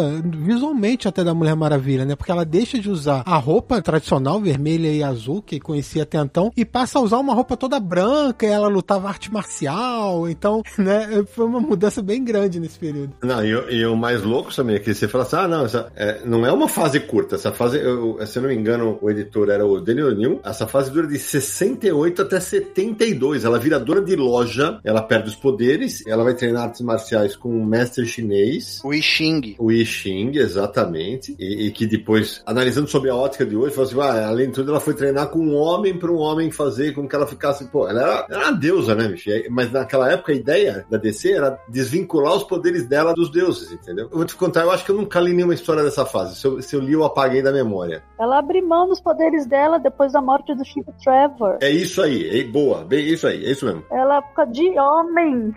O Steve Trevor, nessa fase da revista da Mulher Maravilha, ele morre três vezes. Ele morre uma vez, aí decidem trazer ele de volta. Lá tem um milagre que a Afrodite, se não me engano, que faz, e traz ele de volta e não sei o que. E aí tem essa fase que ela larga os poderes, que ele morre de novo, e depois eles trazem ele antes da crise, onde na última edição da Mulher Maravilha, antes da crise, ela casa com o Steve Trevor. É o casamento menos divulgado dos super-heróis é esse. A última revista pré-crise da Mulher Maravilha é a revista onde ela casa com o Steve Trevor, porque na edição seguinte tudo ia acabar, porque a, a crise ia destruir tudo. Então naquela edição eles casam. Antes de passar para Milena, deixa eu fazer mais uma parte rapidinho aqui. A gente falou de uma grande desenhista brasileira que trabalhou com a Mulher Maravilha, Adriana Melli. No dia que nós estamos gravando esse podcast, outra gigante do traço brasileiro, Bilk Zevely, ganhou HQ Mix de relevância internacional e ela fez uma edição da Mulher Maravilha que é espetacular. Um beijo pra Bill, que parabéns. Eu queria só falar um negócio da década de 40, porque a gente já avançou para os anos 60, vai ficar muito para trás. Em 44, a Mulher Maravilha estreou as tiras de jornal, como o Batman tinha o Super-Homem tira. Só que a tira da Mulher Maravilha nunca foi muito para frente e foi cancelada depois de um ano. Ela só voltaria a ter alguma coisa de tiras 20, 30 anos depois. Então essa, na época do, do Batman e do Super-Homem, aquele clássico das tiras, aquele período da década de 40, ela não conseguiu emplacar. Ficou só um ano de tiras, não conseguiu fazer o Syndicate com um monte de jornal e a tira acabou cedo pegando o gancho das tiras, né? Em agosto de 44, o Marston contraiu poliomielite. E aí ele vai ficar um tempo sem escrever os roteiros, tanto das tirinhas quanto das histórias da Mulher Maravilha. E ele contratou um assistente, uma de suas alunas de 19 anos, a Joy Himmel, para que ela pudesse trazer assim mais atualidade e gírias à Mulher Maravilha. Só que aí depois, né, ele teve poliomielite, depois teve o câncer e ficou meio complicado ele continuar continuar escrevendo. E aí as tirinhas elas foram canceladas em 1945. E outra coisa também, ainda pegando na, na década de 40, a coisa Spot, é que aí é uma informação da Lepó, né? Aí eu não sei se é realmente verídica. Acho que procede, porque ela disse que em 48 a Elizabeth Marston enviou uma carta ao Jack Leibovitz, que era o diretor da, da DC, né? A época, pedindo que a contratasse como editora da Mulher Maravilha. Só que o Leibovitz não deu ouvido a ela e até proibiu a entrada dela na editora, porque assim, ela escreve umas recomendações que o Marston tinha, tipo assim, a Mulher Maravilha deve aparecer sempre na segunda ou na terceira página da história, quais os bordões que ela mais deve usar, né? Usar os femininos, não usar tanto alguns masculinos, é, uma, umas orientações que ela fez. E eles não deram a menor bola para ela, né? Então, voltando então para essa fase sofrível dela, que a intenção foi muito boa, né? A de colocar ela como uma mulher desvinculada dos seus poderes, a intenção por trás disso era positiva, mas não colou. E nessa época, a gente já estava na segunda onda do movimento feminista, liderado por mulheres como a Gloria Steinem, que era uma das mais vocais feministas no final da década de 60. E as feministas, elas acompanhavam as histórias em quadrinhos, né? A própria Trina Robbins me, me conta que quando saiu o seriado em 77, grupos de feministas se reuniam para vibrar e elas aplaudiam, né, a série da TV. Então, quando começou a sair essas histórias em que ela não tinha mais o poder, as feministas ficaram muito bravas. Então, a Gloria Steinem pessoalmente foi pedir, né, ao, ao Dennis é, O'Neill e, e a DC que a Mulher Maravilha retomasse os poderes e ela fez uma campanha tão forte que ela lançou a primeira revista feminista dos Estados Unidos, a Miss Magazine, colocou a Mulher Maravilha na capa com os dizeres Mulher Maravilha para presidente. Então, o impacto, né, dessa movimentação delas foi tão forte que daí ela acabou é, recuperando usando os poderes dela. Sidão, eu preciso fazer uma correçãozinha do que a Dani falou, das datas, né? Que a mulher, o seriado da Mulher Maravilha é de 77, não é isso? Mas a revista Miss uh, Wonder Woman for President, ela saiu de em 72. O desenho da capa era do Murphy Anderson. E a Grolenstein realmente fez toda essa campanha que a Dani falou, mas foi um pouquinho antes do seriado. É na fase que a Mulher Maravilha é, tava com aquela roupa branca, antiga, antiga e que ela vai trocar. O seriado veio um pouquinho depois. A personagem já tinha recuperado o uniforme é, nas HQs, né? Porque essa capa ela foi usada como um dos argumentos. E o peso da Gloria Stein como a maior feminista da, da época dela e tal, ela tinha um, um, relacionamento profissional com pessoas mais do alto escalão da DC, e por isso ela pôde forçar um pouco a barra, colocar a Mulher Maravilha na capa da revista e fazer as reclamações e pedir forçar a volta do uniforme clássico, né? I am Diana, Princess of the Amazons. I won't be denied. Ah! Agora gente tá falando bastante da Mulher Maravilha nos quadrinhos. Tava tentando lembrar aqui, gente, quando foi que eu conheci a personagem. E no meu caso, certamente não foi nos quadrinhos, cara. Foi no desenho Super Amigos, que era ali no começo dos anos 70, tava com 7, 8 anos e tal. Era alucinado por aquele desenho. E depois veio o seriado, né? Com a Linda Carter. Veio primeiro no desenho animado, mas aí que veio a brincadeira que eu fiz com a Milena, né? Pô, o avião invisível, cara, era um negócio espetacular, cara. Era tão espetacular. Eu falei, inclusive eu falei isso no programa que a gente gravou sobre o primeiro filme da Mulher Maravilha, como isso era importante, e a gente na época nem, nem se dava conta disso, né? Como já era importante para a representatividade. A minha irmã, a minha irmã, nós somos quatro irmãos, aqui é logo, logo depois de mim, cara, ela, eu cansei de, de brincar com ela no, no, quintal de casa e ela fazia o giro para se transformar igual a, a, Linda Carter fazia, porque pum, ela girava, eu falei, vai cair essa, vai ficar girando, vai cair, minha filha. Mas era muito legal. E vocês, cara? O Sérgio deve bater comigo aí, né, Zé? Mas vocês conheceram a Mulher Maravilha onde? Exatamente exatamente igual. Comigo também, mesma coisa. Engraçado, porque eu, eu só fui ler quadrinho da Mulher Maravilha depois da fase da Ebal. E eu lembro muito claramente de uma edição gigante, que é o Super-Homem lutando com ela com o desenho do Garcia Lopes, se eu não me engano. Não, uma edição clássica. Pô, e claro que eu não tenho mais, né? E claro que eu não tenho mais. Né? Saíram três dessas aventuras grandes, que é o, o Superman contra o Homem-Aranha, Superman contra o Muhammad Ali e Superman contra a Mulher Maravilha. Essa é a terceira. E acho que saiu também, o Naranja, se o Naranja tivesse aqui, ele nos ajudaria. Que tem, acho que também contra o Capitão Marvel. E você, Dani? Eu conheci a Mulher Maravilha pelo seriado. Eu era bem pequenininha e o seriado passava junto com o Batman e com a poderosa Isis e Shazam, né? Mas é, é assim, eu era apaixonada por ela, também fazia o giro, o girozinho e tal, mas eu gostava mesmo do Batman. Eu queria ter uma, uma caverna dele. E depois com os Super Amigos, né? Eu fui ler Mulher Maravilha porque alguém tinha aquela do Jorge Pérez, então foi a minha, minha primeira experiência, assim, com os quadrinhos da Mulher Maravilha, mas eu não tinha o hábito de ler os quadrinhos dela. Eu gostava mais de,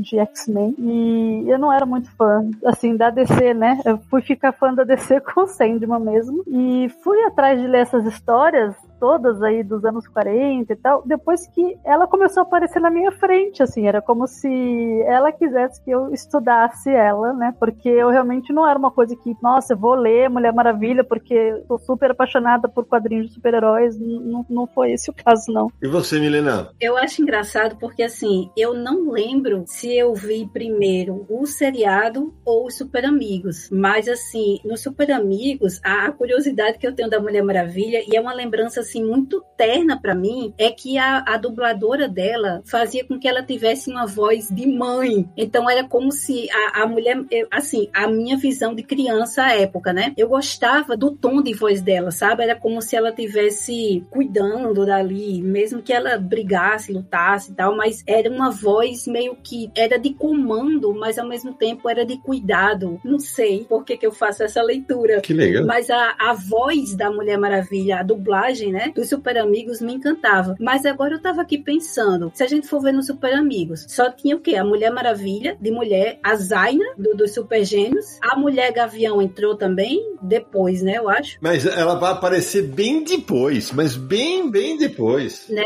Então, assim, as referências que nós meninas tínhamos, né, eram muito poucas. E, assim, quando tinha, pronto, eu lembro demais, quando só tinha He-Man, quando apareceu a She-Ra, foi uma coisa, assim, tipo, do outro mundo, porque antes você ia brincar, aí, fulano, você é quem? Eu sou Batman. Fulano, você é Superman. Aí, aí você, aí a gente só sobrava Mulher Maravilha, Mulher Aranha, assim, não tinha muita, os meninos tinha muita coisa por escolher. E a gente ficava restrita, né? Ô, minha, eu vou te dar um depoimento sobre o que acontecia na minha casa. Eu sou de 66, minha irmã de 67 e meu irmão de 70. É, então, a gente viu os desenhos dos anos 70, desenho animado, super-heróis e tal. A gente adorava o desenho da Hanna-Barbera chamado Os Impossíveis. A minha irmã, ela falou assim, ah, eu sou o homem fluido, porque era coil, homem mola, multi-homem e o homem fluido. Minha irmã, ela falava, eu sou homem fluido, porque não tinha. Exatamente. É, você tinha no Galaxy Trio, tinha aquela menina gravidade ou vapor, sei lá, e você tinha todas as outras heroínas daquela época dos desenhos, eram tudo meio coadjuvante, era, era namorado, a mãe, ou a mulher. Ou a vilã, né? Isso. E a vilã ninguém queria ser. Exatamente, exatamente. É, é muito interessante quando a gente para para pensar sobre isso, né? Porque esses, é, tudo isso, além de ser feito por homens, envolvia realmente um público maior, que era o público masculino. Eu gostaria de destacar, acho que a, a Gil Simone, né, que é uma roteirista, tipo, uma das maiores roteiristas que tem hoje, e que já trabalhou com a Mulher Maravilha, ela fez um, um estudo chamado. Um estudo não, né? É, é um site que ela criou chamado Women in Refrigerator, que ela criou no começo dos anos 90, e daí ela mesma ela chama atenção para o fato de que até os anos 90 as mulheres elas eram muito retratadas ou como assim como justificativa para o protagonismo do herói masculino, então como uma escada, né, para esse protagonismo ela precisava ser morta, violentada, estuprada para que o homem tomasse a decisão de agir como herói. Muitas descontinuadas, muitas simplesmente desapareciam e eu não lembro se foi a Trina ou se foi a própria Gayle Simone que uma vez falou que assim ao longo da história da Mulher Maravilha, se compara com outros super-heróis nos, nos, quadrinhos, sempre você como quadrinista, quando você é moleque, você tá querendo, por exemplo, ah, eu quero, eu sonho em trabalhar com quadrinhos. Sempre tem aqueles personagens que todo mundo quer trabalhar e tudo mais. E a, acho que a Trina que falou que a impressão que ela tinha que assim, ninguém queria pegar a Mulher Maravilha. A Mulher Maravilha era uma personagem assim muito jogada assim de lado. Ela sofreu bastante, né?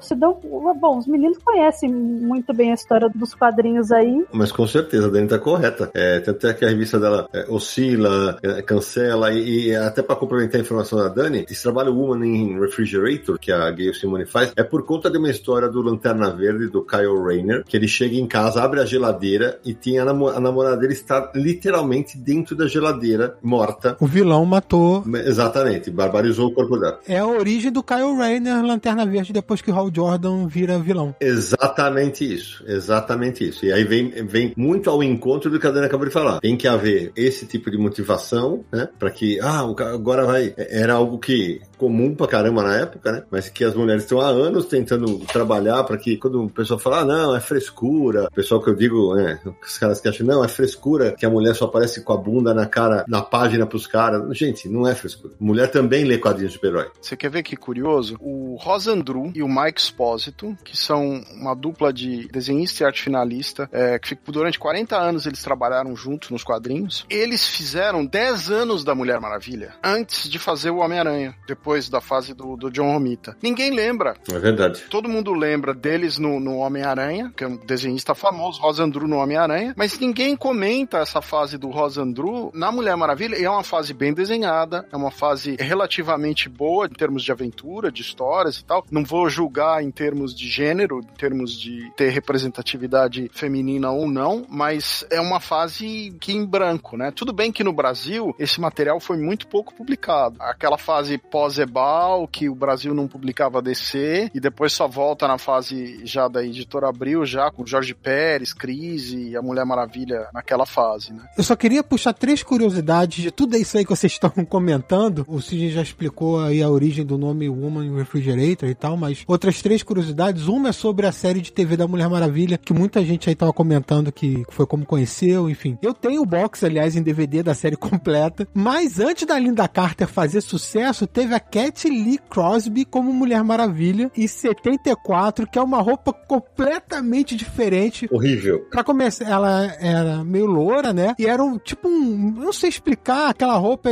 um macacão. Era quase uma mini saia. É, ela usava calça, era um macacão que formava uma saia embaixo, com manga comprida em vermelho e azul, enfim. Mas muito diferente a roupa. Então teve essa versão da Mulher Maravilha que caiu no ostracismo e tal, e depois a Linda Carter, que fez sucesso com uma versão realmente mais fiel. Que é de 76, né, Samir? Que é de 76, ou seja, da, da Linda Carter. Inclusive, a Linda Carter tem aquela roupa que a parte do busto é aquela águia, enfim, aquele, aquele pássaro, né? Não é ainda o WW como ficou conhecido depois como símbolo da Mulher Maravilha, porque o WW só surgiu em 1982 e, curiosamente, foi na época em que a Kenneth Cam virou presidente da DC Comics. Ela virou presidente, uma mulher virando presidente da editora em 81 e a partir desse momento várias mudanças aconteceram na DC Comics. Entre elas, a editora passar a se chamar oficialmente DC Comics, porque até então era um nome que a editora era conhecido, mas não era o nome oficial. Passou a ser o nome oficial. O símbolo, aquele bullet symbol, né, que ficou conhecido da DC Comics, com o DC e o redondinho com as estrelas do lado, que é o logo mais famoso da DC Comics até hoje, foi criação a partir da Janet Kahn, que entrou como presidente. Ela pediu um, um novo design pro logo e foi criado esse logo. E várias reestruturações e mudanças de personagens começaram a acontecer até culminar na crise nas Infinitas Terras, que queria dar uma solução lá para confusão cronológica da DC. E isso inclui a Mulher Maravilha, com o símbolo da Mulher Maravilha, passou a ter um símbolo bonito dela, como Batman já tinha, Superman já tinha, a Mulher Maravilha também passou a ter, né? E a outra curiosidade que eu queria comentar é a seguinte: você falou, Sidão, do Superman versus Mulher Maravilha, da edição, né? Ela foi publicada nos Estados Unidos em 78, junto com Muhammad Ali, Superman versus Muhammad Ali, Superman versus Homem-Aranha, Shazam e tal. No Brasil, isso saiu pela Ebal também em 78, com uma edição grande também. Se eu não me engano, o Naranjo tem essa edição. O Naranjo que não tá aqui hoje com a gente, ele tem. E essa edição foi republicada há alguns anos atrás pela Panini na Lendas do Homem de Aço, José Luiz Garcia Lopes, em 2016 especificamente. Mas não é uma edição maior, ela foi diminuída, formato 17 por 26, formato tradicional americano, como a gente chama, né? E Samir, aquele encontro que eu falei Superman vs Shazam, na, na Ebal saiu em 80, e olha, não sei se era do mesmo tamanho da Mulher Maravilha, posso até checar checar, mas era formato 27 por 36 centímetros. Quer dizer, é, é grande. É um gibizão. Não sei só não sei se é, se é o mesmo tamanho. É o mesmo formato. É o mesmo formato. Ah, então, é- então é isso aí. Não tava tão maluco. Samir, não sei se você sabia, mas em 1967, o produtor do Batman, o Harry Dozier, ele queria fazer um seriado da Mulher Maravilha. Ou, desculpa, o William Dozier queria fazer um seriado da Mulher Maravilha. E aí ele chamou o Stan Hart e o Larry Siegel e eles escreveram um episódio piloto chamado Who's Afraid of the Diana Prince? Quem tem medo de Diana Prince? E fizeram lá um, um fragmento de cinco minutos de teste, né? Era, um, era, um- era pra ser um episódio piloto. Eles filmaram um pedaço só do piloto. Quem fazia o papel da Diana chamava Ellie Woodwalker e o material era assim um desastre, um desastre. Nunca foi exibido oficialmente e não saiu, não deu em nada, né? Por isso que só em 74 é que foi feito aquele filme que você mencionou, né? É, mas antes da gente falar da- das adaptações, eu queria falar de. Porque, gostemos ou não, se a gente parar pra pensar, a primeira grande fase da Mulher Maravilha nos quadrinhos é a do George Pérez, né? Porque, olha só, ela tinha mais de 40 anos, né? E não tinha vivido uma puta. Oh, uau, né? Ah, teve a fase que ela virou agente secreto, espiã, dona de loja tal. Mas nenhuma explorou o potencial da personagem com a ligação com os deuses, como a do Jorge Pérez, que vem logo depois da crise que eu lembro que o adolescente Sidney, adolescente, 20 anos, né? Quando tá valendo, porra, na hora que veio o, o raio lá do antimonitor e manda a Mulher Maravilha pro saco, eu fiquei puto, velho. Eu falei, como assim, velho? Ele matou a Mulher Maravilha? Como assim? É, na última edição da crise, tem um epílogo onde mostra que a Mulher Maravilha, ela não morre no raio, mas ela é volta a ser aquela peça de barro que tinha transformado ela originalmente. E a outra Mulher Maravilha da Terra 2, ela vive feliz para sempre com o Steve Trevor. E aliás, é- isso é legal de a gente comentar, né? A origem dela já mudou um monte de vezes, né? Ela já foi do barro, agora ela é filha dos Zeus. É, não sei se agora ela tá- se ela é filha dos Zeus agora, não é, Dani? Não, Renascimento é o que você escolher. A gente tá na época da pós-verdade. Então, as primeiras histórias do Renascimento que eu comprei só porque eu soube que a Bill quisia fazer, que eu não sou de ficar comprando HQ seriado, eles fazem uma introdução dizendo assim, né? Como se ela estivesse contando. É, é, não sei se vocês acompanham o Renascimento ou não, mas assim, no começo ela tá meio perdida, ela não, não tem muita memória de, de muitas coisas, e, e ele deixa pro leitor. Ele tá falando com o leitor e fala assim: se ela veio do barro, se ela é filha de Zeus, se ela é. Não importa é, o que você escolher. Virou um mito. Você decide qual é a origem dela, porque nada disso importa. O que importa é que ela tem que chegar em Temesira, ela não lembra como chega, ela não tem mais acesso, né, à, à ilha, e daí, então a história parte daí. Mas eles falam, ó, tanto faz, você decide se você quer que ela seja filha de Zeus. Assim, no final das contas, ela é filha de Zeus porque ela tem o, o irmão lá, né, tem o Jazão e uma série de outras coisas. Mas ele dá a entender que você pode escolher a origem que você achar mais conveniente. Nessa fase Renascimento, que é escrita pelo Greg Rucka, quando ele assumiu os roteiros, ele se dividiu em duas fases da Mulher Maravilha. Se dividiu nas aventuras do presente, vamos botar assim, que era desenhada pela Bilks, e ele fez a origem, que era desenhada pela Nicole Scott. Inclusive, a Panini tá lançando agora, não sei se já saiu, deve estar tá saindo, um encadernado em capa dura com essas histórias desenhadas pela Nicole Scott que conta a origem, a Mulher Maravilha ano 1, né, que saiu no início do Renascimento. Voltando ao, ao George Pérez, que foi quando eu comecei a ler, que eu lembro, né, que eu comecei a ler a, a Mulher Maravilha e que eu comprei aqui o, o Grandes Clássicos DC 2, né, que é a Mulher Maravilha, que a Panini relançou. Aí eu fui reler, né, porque eu também não, não me lembrava e também as, o formatinho já não tinha há séculos, né. E aí eu me lembrei da polêmica quando ela mata o Maxwell Lord, que todo mundo ficou, ah, mas a Mulher Maravilha não pode matar. E aqui, o que é que vai acontecer quando Ares está querendo destruir toda a humanidade e tal, e ela luta com, ela vai lutar com Phobos e com Deimos, que são os filhos de Ares, né? E ela, quando quando Deimos ataca ela com aquela barba que são cobras, né? Ela não pensa duas vezes, ela pega a tiara e uf, degola ele. Aí as pessoas começam a chiar, não porque ela quando ela matou o Maxwell né, torceu lá o pescoço, ele quebrou o pescoço. Só que ela é uma amazona, ela é uma guerreira. E assim, se tem um vilão que quer matar muita gente, ela ela vai matar esse vilão. É lógico, né? Se ela pode deter alguém que quer matar todo mundo e ela vai precisar matar, ela vai matar. Milena, ela mata o Maxwell Lord nos quadrinhos na crise final do Grant Morrison. Sérgio, na verdade não é crise final, é crise infinita. Não é do Grant Morrison. É um pouco antes que acontece esse fato da Mulher Maravilha matando o Maxwell Lord. Perfeito. Na verdade é crise de memória. É, é, é a idade, é a idade. Antes do Maxwell Lord, ela matou o Deimos. Eu não li, claro, todas as histórias da Mulher Maravilha, mas assim, quando o Jorge Pérez ele vai, como é que a gente chama naquela fase que todos os heróis, né, pós-crise estão sendo passando por uma revis, reformulados, né? Aí ele coloca essa essa história dentro desse arco Deuses Imortais, né? Ela vai, ela pega a tiara dela e ela degola o, o, o né? I am Diana of Themyscira, daughter of Hippolyta, queen of the Amazons.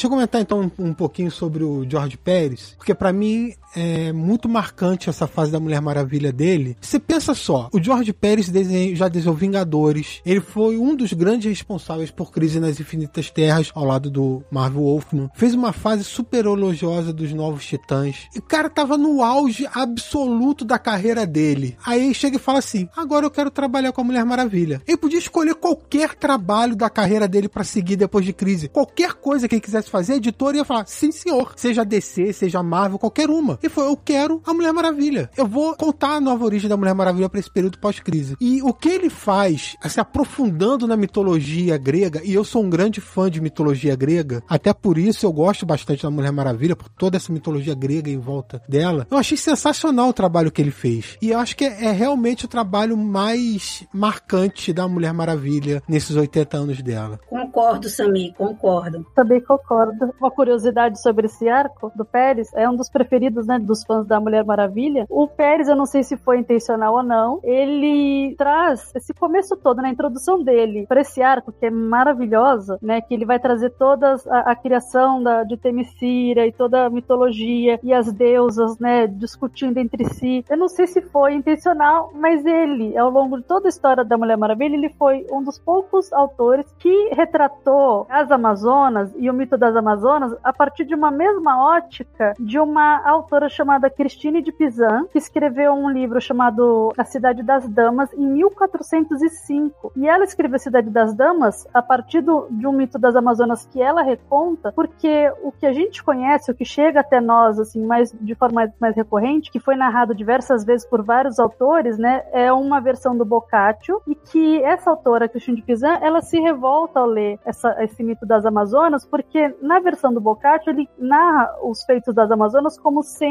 irreais, mulheres jamais poderiam fazer isso. Então ele vai narrando essas coisas e vai diminuindo o feito das mulheres. E ela subverte essa história. E o Jorge Pérez, quando você compara o livro da, da Cristine de Pizan com a história do Jorge Pérez, nossa, bate muito, sabe? Parece que ele leu, bebeu dessa fonte, sabe? É, é muito interessante. O Dani, eu não sei se ele leu dessa fonte, mas o que eu sei é que ele conversou com a mulher dele, ele conversou com a Jeanette Kahn, ele conversou com a Karen Berger e conversou com algumas outras é, mulheres do setor de quadrinhos que tinham na DC, à medida que ele foi desenvolvendo a ideia de, de fazer, porque o que fez ele tomar a decisão de assumir o título é que o Batman tinha um plano para pós-crise, o Super-Homem tinha um plano para pós-crise, o Flash tinha um plano para pós-crise, mas a Mulher Maravilha, eles deixam claro que ela vai renascer pós a crise, mas ninguém tinha um plano e não tinha nenhum candidato para fazer. E ele nem queria mais pegar uma revista mensal para fazer depois da crise. Mas ele, ele acaba ficando interessado, porque não tinha ninguém para fazer a Mulher Maravilha. E aí ele decide pegar a revista e como evidentemente ele tinha ideia do peso, da responsabilidade que ele estava assumindo, ele começa a conversar com várias mulheres na hora de interpretar certas coisas. E indicou a, a Trina Robbins, sabia? Foi ele que indicou a Trina Robbins para desenhar a Mulher Maravilha. Olha, não sabia, muito legal. Ela fez uma minissérie entre o lançamento do título do Pérez e o fim da crise. Ela desenhou uma minissérie de quatro partes que se chama Lendas da Mulher Maravilha, que é uma homenagem à Era de Ouro. São quatro edições retomando os temas clássicos do William Moulton Marston e é um dos trabalhos intermediários ali no fim da crise. É a última história da Mulher Maravilha pré-crise, né? É, e, e para mim esse trabalho é tão basilar, cara, que assim, se a gente parar pra pensar, eu vou, vou só me, a, me até o Brasil. Mulher Maravilha, todo, hoje todo mundo fala, pô, é a Trindade, Batman, Mulher Maravilha e Superman, né? Só que no Brasil, a Mulher Maravilha só teve duas revistas mensais. Uma pela Ebal, que foi de 77 até 81, e uma muito mais recente, olha só, 40 anos depois, pela Panini, a Mulher Maravilha teve um título na, na série Renascimento, né? Que começou em 2017 e terminou em 2021. Agora, por que, que eu acho tão importante essa série que o Jorge Pérez faz? Porque ele começa a mudar paradigmas, como a Milena falou. É, ah, antes ela não podia matar. Cara, a Mulher Maravilha vira uma guerreira foda. A versão da Mulher Maravilha em O Reino do Amanhã, por exemplo, é para mim espetacular. Aí depois a gente vai ter histórias como. Que essa até virou meme, né? Aquele especial Iqueté, que ela tá com a bota em cima do rosto do Batman, pisando, porque o pessoal vira a imagem e fala que o Batman tá sorrindo, gostando.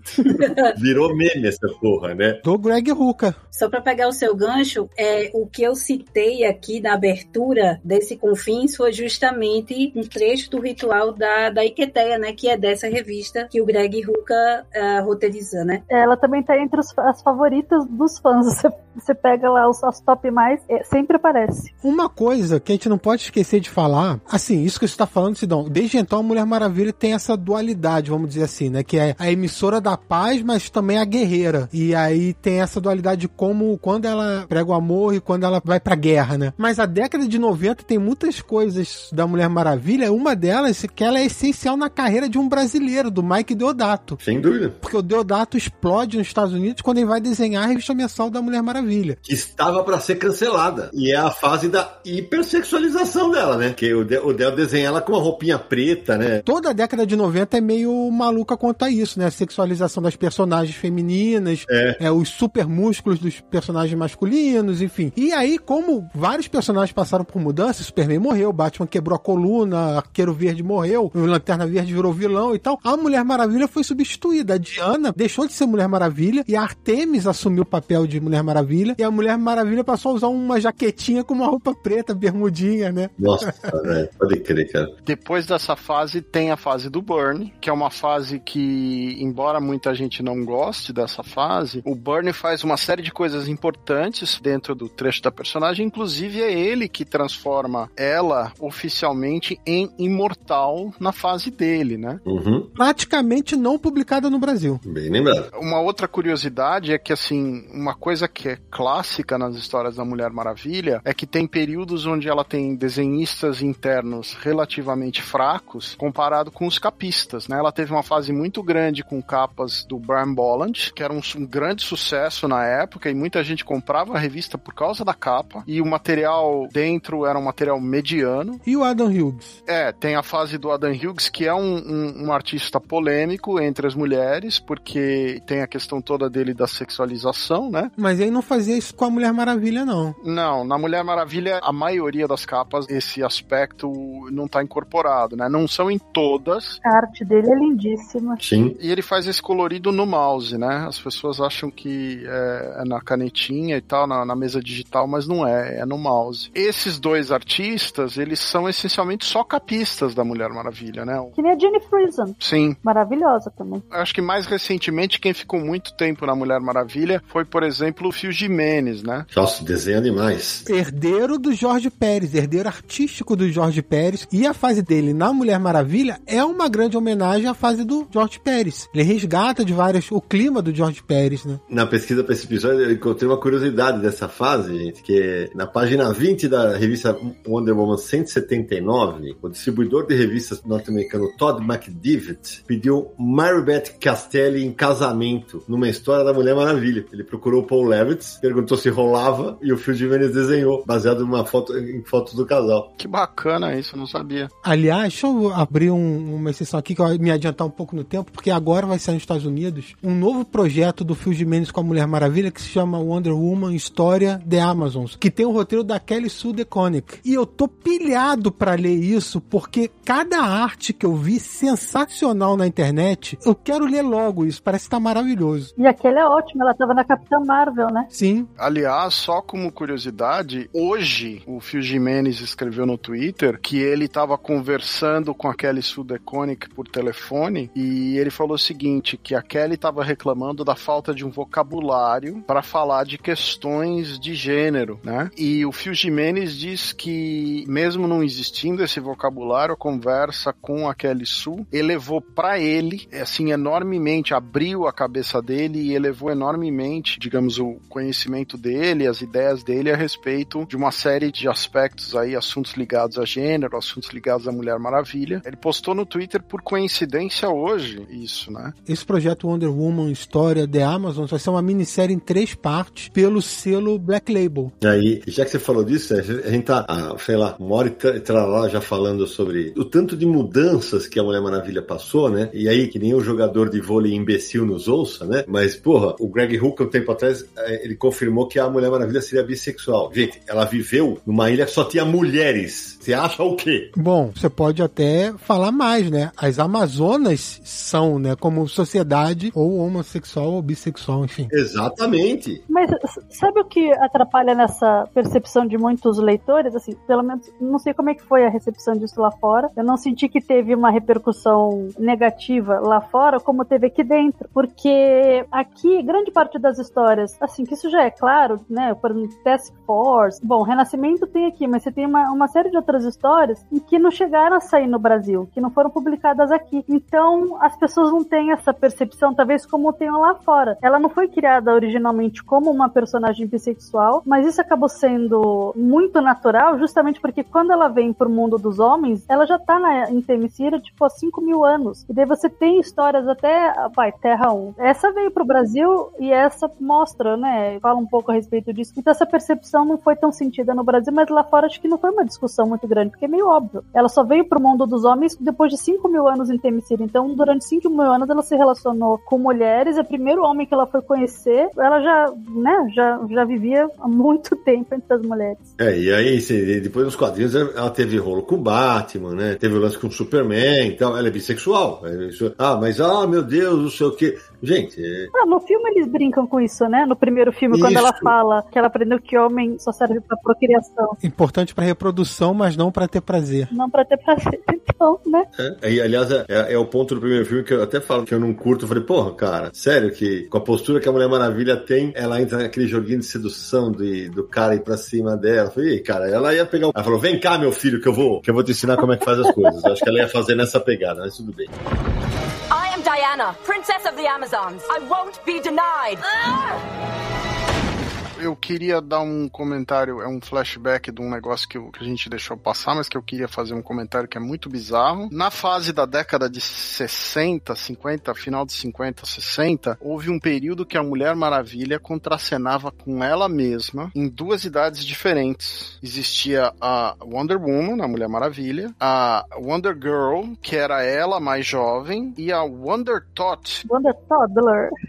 é, que ela era pequenininha, assim, não bebê, mas criança, né? Meu Deus. E tem algumas histórias onde as três idades estão na mesma história, contracenando ao mesmo tempo. É um negócio muito bizarro. Graças a Deus não li. Mas a, é, essa, essa fase durou um tempo grande aí de histórias onde elas apareciam. Normalmente eram histórias separadas, mas em algumas contracenavam as três juntas, né? Ó, outras fases dos quadrinhos que vale a pena mencionar que teve a do Greg Ruka no início dos anos 2000, também fez uma fase bem elogiada da Mulher Maravilha, depois ele retornaria na fase Renascimento, é um autor que fala publicamente que gosta muito da Mulher Maravilha, né, escrever histórias da Mulher Maravilha. É, depois dessa fase do Greg Ruka, é, a Mulher Maravilha passou por algumas reformulações, ela mudou de uniforme, ela teve uma fase com usando calças e outra vez jaqueta, teve uma fase do Straczynski escrevendo suas histórias também, até que veio a fase Novos 52, né? E aí quem assume é o Brian Azarello. Mais uma vez, tem uma reformulação ali na roupa da Mulher Maravilha. Ela passa a usar uma. É, em vez de ser detalhes em dourado no uniforme, passa a ser detalhes prateados. E a bota vermelha vira uma bota preta, azul, enfim. Sami, só um adendo aqui que eu não sei bem qual ano, mas né, nesse início aí do, dos anos 2000, o nosso Geraldo Borges desenhou a Mulher Maravilha, né? Uhum. Eu só não lembro qual foi o roteirista, assim, mas ele desenhou alguns números da, da Mulher Maravilha. Geraldo Geraldo Borges, que hoje mora no Chile, né? Isso. Fazendo um trabalho bacana lá no Chile. A Gayle Simone, né, como a Dani lembrou, também escreveu Mulher Maravilha antes dos 952, já tô falando dos 952, mas ela também teve uma fase longa na, na Mulher Maravilha, inclusive alguns volumes dessa coleção DC de graphic novels da Eagle Moss trazem histórias da Gayle Simone, e essa coleção traz até histórias inéditas de George Pérez que abriu não publicou na época, então o pessoal pode procurar também para encontrar que tem isso. Rapaz, Samir, eu- eu não sabia disso, que tinha história inédita lá. Tem, eu vou, eu agora, agora vou ter que procurar o nome da história, peraí. É o Círculo e tinha mais uma outra. É Guerra dos Deuses. Guerra dos Deuses, tá bom, verdade. Ô Samiri, você tá falando de histórias, é, apesar de não ser uma fase dos quadrinhos regulares, tem o especial Espírito da Verdade, né? Do Alex Ross com o roteiro do Paul Dini, que saiu naquela coleção, primeiro em álbuns gigantes da Abril e depois nos maiores super-heróis da Terra, o encadenado da Panini. É uma série que, a história, é, aliás, o desenho, o desenho do Alex Ross nesse, nesse especial tá absurdamente espetacular, né? É, esse especial foi comemorando os 60 anos da personagem. 60? É, porque eram sempre comemorações de 60 anos. 60 anos do Superman, do Batman, da Mulher Maravilha, depois do Shazam. Foram tudo álbuns de seis décadas de criação. Com várias questões existenciais.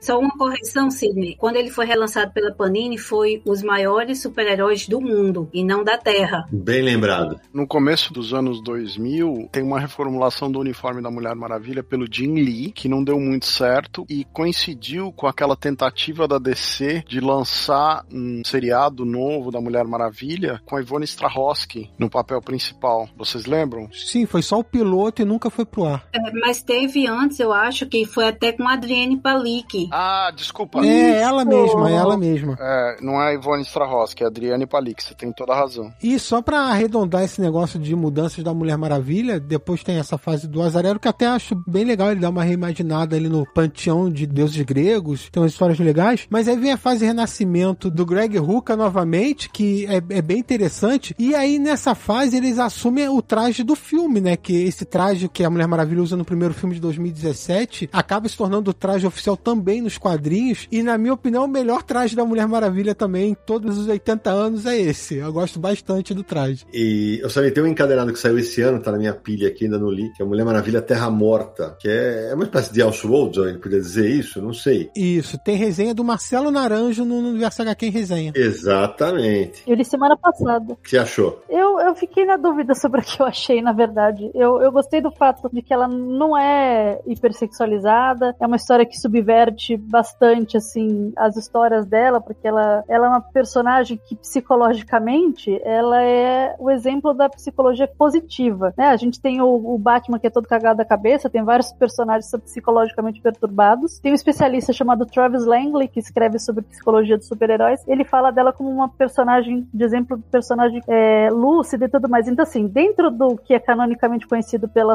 Mulher Maravilha, essa história não faria muito sentido porque ela é uma pessoa completamente descontrolada, né? E esse é um problema muito sério nas histórias em quadrinhos em relação às mulheres, porque é um tropo, né? Um recurso narrativo muito preguiçoso, no sentido de que toda mulher que é muito mais poderosa do que um homem, assim, poderosíssima que nem ela nessa história, ela acaba louca. E ela tá muito louca nessa história. Eu acho bom existir uma história assim diferente, mas não é quem ela é. Os traços também são bem diferentes do que a gente tá acostumado a ver, meio, meio sujo assim. Gostei também que é diferente. Então eu fiquei pensando assim, eu não, não, não cheguei a nenhuma conclusão se eu gostei, gostei muito ou se eu não gostei ainda. Mas eu acho que vale a pena ler. Só pra contextualizar, esse Terra Morta também é do selo Black Label e esse selo permite que os autores contem histórias que não estão ligadas à cronologia da personagem. Eles podem reinventar o personagem como quiser, dar uma nova perspectiva. Então, assim, é uma, é uma liberdade realmente que eles podem brincar com isso. Não, não tem nenhuma relação com as histórias normais, vamos dizer assim, da personagem, né? É, não tem. Por isso que eu acho bom ver, é bom ler. Mas é que é muito violenta, né? Ela, assim, ela É. catastrófica, apocalíptica. Só pegando um gancho no que a Dani falou, porque eu me lembrei agora, os braceletes da Mulher Maravilha, eles eram, assim,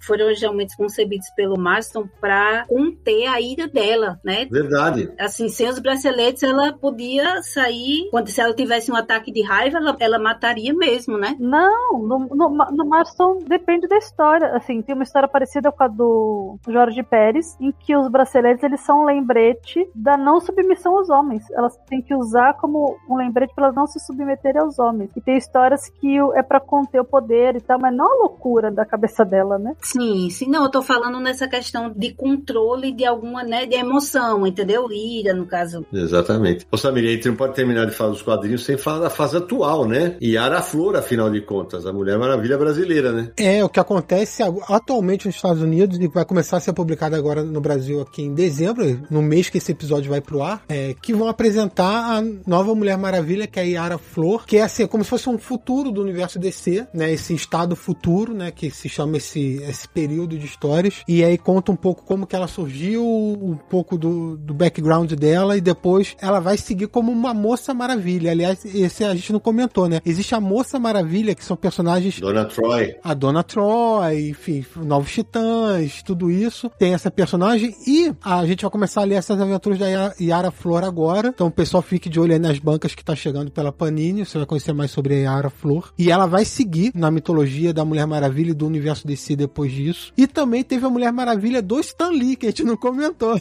Bem lembrado. o Stan Lee recriou a Mulher Maravilha, como ele fez com todos os heróis da DC naquela minissérie, assim, com uma abordagem completamente diferente de todos os personagens da Mulher Maravilha também é muito diferente.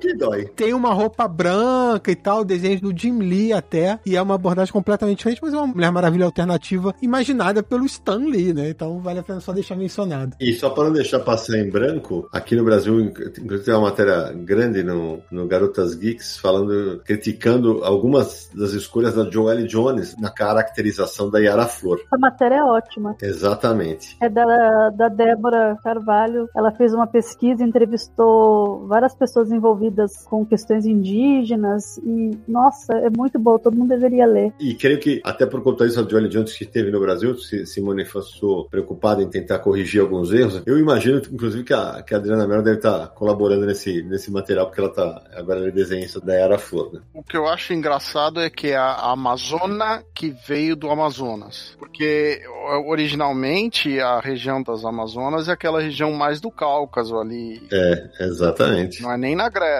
Tanto é que a aventura atual do Asterix se passa com as Amazonas históricas do Cáucaso. Sabe de onde elas são, na verdade? Da região da Pérsia. Samártia, né? É, é algum, alguma coisa ali para aqueles lados. Tem uma estudiosa chamada, sei lá o que, Mayor, que ela é especialista em estudos históricos de Amazonas e ela descobriu recentemente que elas eram dessa região. Ô Samir, não dá para terminar a fase dos quadrinhos com dois momentos que são emblemáticos, né? Acho que é no Liga da Justiça versus Vingadores, que ela levanta o martelo do Thor, a Mulher Maravilha. Em Mar... É isso, é em Marvel versus DC. É isso mesmo, em Marvel versus DC ela levanta o, o martelo do Thor. E quando tem o, o Amálgama, tem uma versão dela unida com a Aurora, né? Com a Tempestade do X-Men. É bem interessante. E como é que chama, que eu não lembro o personagem? Eu acho que é a Amazona, né? Amazona, é isso mesmo. Ô Cidão, já que vocês estão mencionando aquelas que não podem ser esquecidas, eu tinha falado do Terra Morta, né? Que subverte essa, essa visão que a gente tem da Mulher Maravilha. E eu acho que vale lembrar a verdadeira Amazona da Jill Thompson, que também vai subverter a ideia que a gente tem dessa perfeição da Diana, só que em tons aquarelados, né? Então ela vai trazer uma história assim que é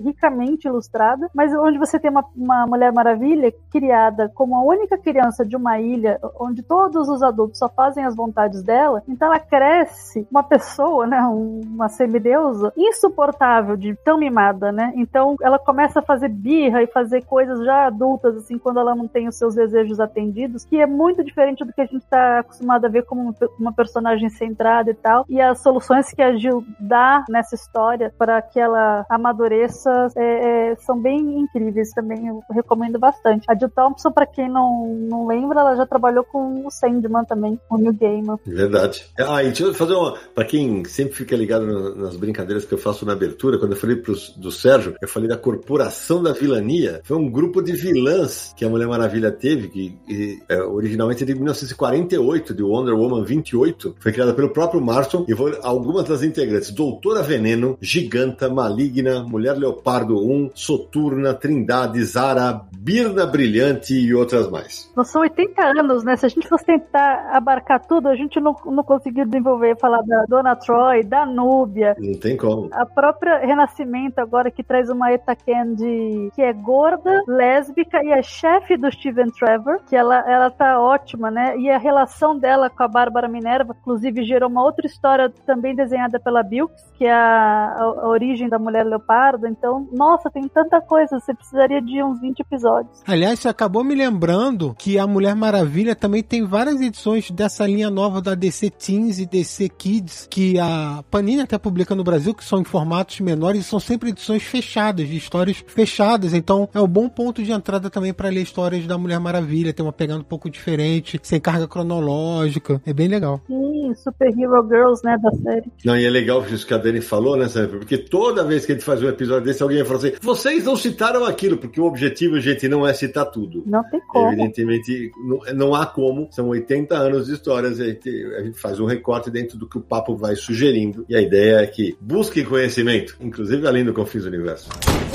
I am Diana of Themyscira, daughter of Hippolyta, queen of the Amazons. Bom, a gente já falou pra caramba de quadrinhos, a gente tem que falar da Mulher Maravilha em outras mídias, né? A gente, a gente nem vai falar do primeiro filme, que nós temos um, um programa inteirinho sobre o primeiro filme da, da Mulher Maravilha com a Gal Gadot, né? Mas a gente deveria falar daquele segundo, Dani Marina, o que você acha, hein? Eu acho importante a gente falar, porque o primeiro ele, ele causou tantas coisas boas, né? Ele levou tanta gente ao cinema, tantas mulheres que não necessariamente são leitoras de quadrinhos e choraram com o primeiro filme e tudo mais. E foi criado um hype tão grande, né, pro segundo filme. Eu, eu tive na, na coletiva de imprensa com a Gal Gadot e a Pat Jenkins. Gente, eu queria abraçar as duas. As duas estavam tão empolgadas, tão empolgadas, e elas narrando, você vê que era real, assim, no brilho nos olhos delas, falando a cena do shopping e tudo mais. Falei, gente, vai ser o filme, assim, da minha vida. E não foi. Que é, o- é o 1984. É ruim, mas é ruim. É ruim. É um filme ruim. É um filme que, se, na minha opinião, se salva o pôster. É um filme sessão da tarde, honestamente, sabe? Mas não tem nada a ver com o que foi criado no primeiro filme. Não tem roteiro. Tem uma ou outra cena de ação impressionante, solta, jogada no meio do filme. É, é um filme que me decepcionou bastante. Ele é bem filmado, mas não faz sentido. A violência da personagem em certos momentos é completamente contrária ao que a personagem faz.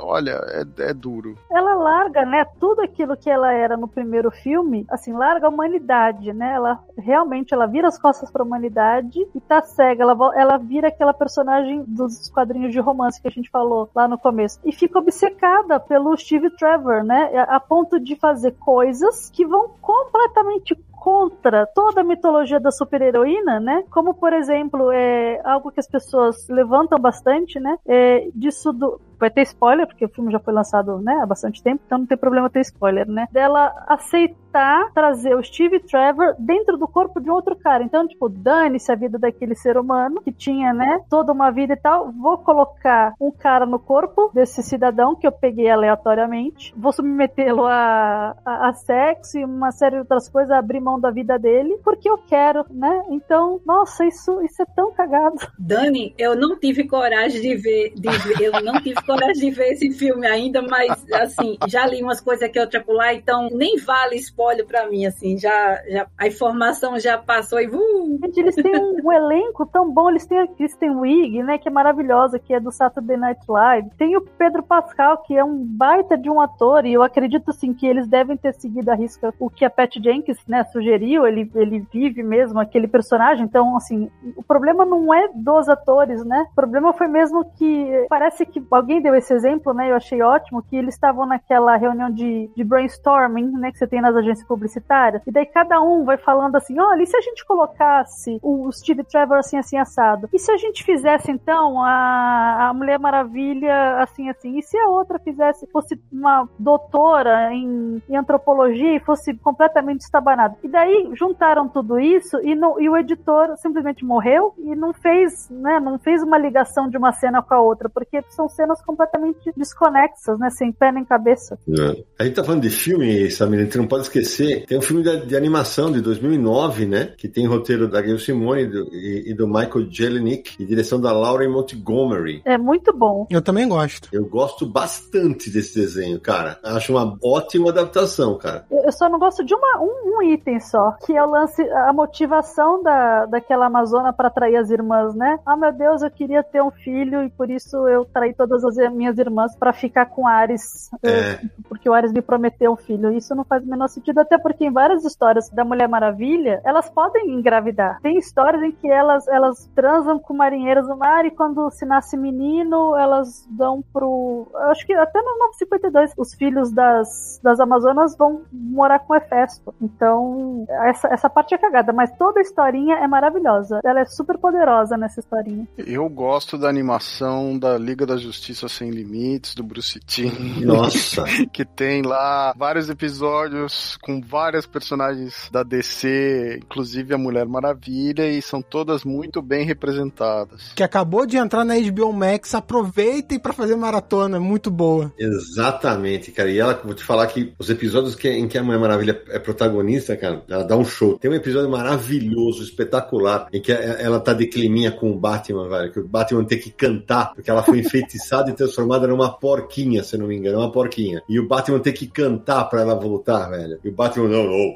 jamais vou fazer isso. Não, não cara, mas é espetacular, velho. É espetacular. É a personagem, numa- ela tem uma altivez, assim. Ela tá na- naquela grandiosidade da que a personagem tem. Isso eu acho muito legal. Eu queria lembrar que a Mulher Maravilha também tá num desenho animado chamado DC Super Hero Girls. Minha filha ama. Olha lá. É, a criançada adora esse desenho. E eu acho que a DC Warner tá perdendo tempo em não fazer uma série animada da Mulher Maravilha. Sem dúvida. Tem um monte do Batman, do Superman, Liga da Justiça e tal, mas não tem uma da Mulher Maravilha. Eu acho que seria muito legal ter uma. Você tem toda a razão. Você tem toda a razão. Eu tava dando busca aqui, Samir. Você sabe se a Mulher Maravilha tem videogame? Era o que eu ia falar, assim, a, a gente não falou dos games e tem o Injustice, né? O jogo do Injustice, que as duas melhores personagens femininas é a Mulher Gato, que eu adoro, e a Mulher Maravilha, né? Mas não é só dela, dela. Ela não é protagonista, né? Ela tá junto com os outros super-heróis. Tá junto com os outros super-heróis naquela, na, na loucura, né? Do, do Superman, e eles têm que conter isso. Mas é, assim, gostei pra caramba de jogar com ela, com a Mulher Maravilha e com a Mulher Gato, né? E é legal, assim, a gente ter personagens femininas que a gente possa jogar, assim, cada vez a presença das mulheres nos games, mesmo que realmente dentro do mundo gamer a misoginia e o preconceito seja muito maior do que no meio dos quadrinhos, mas assim, sempre que a gente tem uma personagem ou algumas personagens femininas dentro da história, jogáveis, né, é sempre muito bacana pra gente, sabe? Assim, jogo de videogames que a Mulher Maravilha participa, mas não é um jogo próprio. Também teve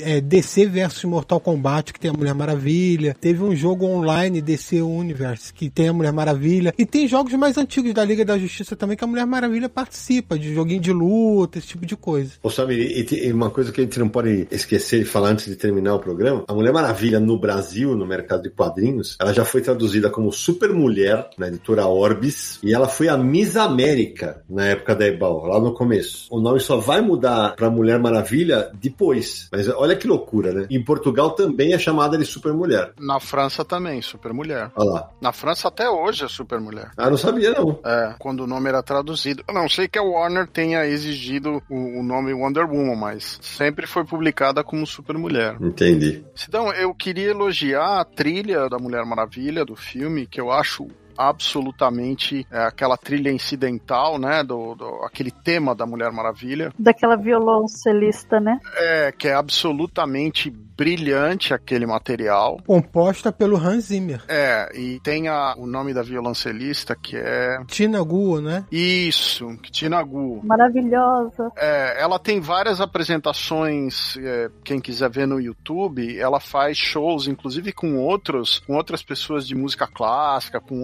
outras pessoas de violoncelo. E é sempre fenomenal, assim, de, de ver a apresentação. Uma trilha que se sustenta, um- uma música temática muito boa pra Mulher Maravilha e que se sustenta fora do filme, né? Então esse é um, é um mérito muito grande do filme, sabe? Eu gostei também. O Snyder foi um idiota de não usar no, no Snyder Cut, porque, olha, a trilha incidental dela no Snyder Cut é a coisa mais sofrível do universo. O Snyder Cut é a coisa sofrível do universo. Vamos É, mas a trilha dela, cada vez vez que ela aparecia, apareciam uns gritinhos.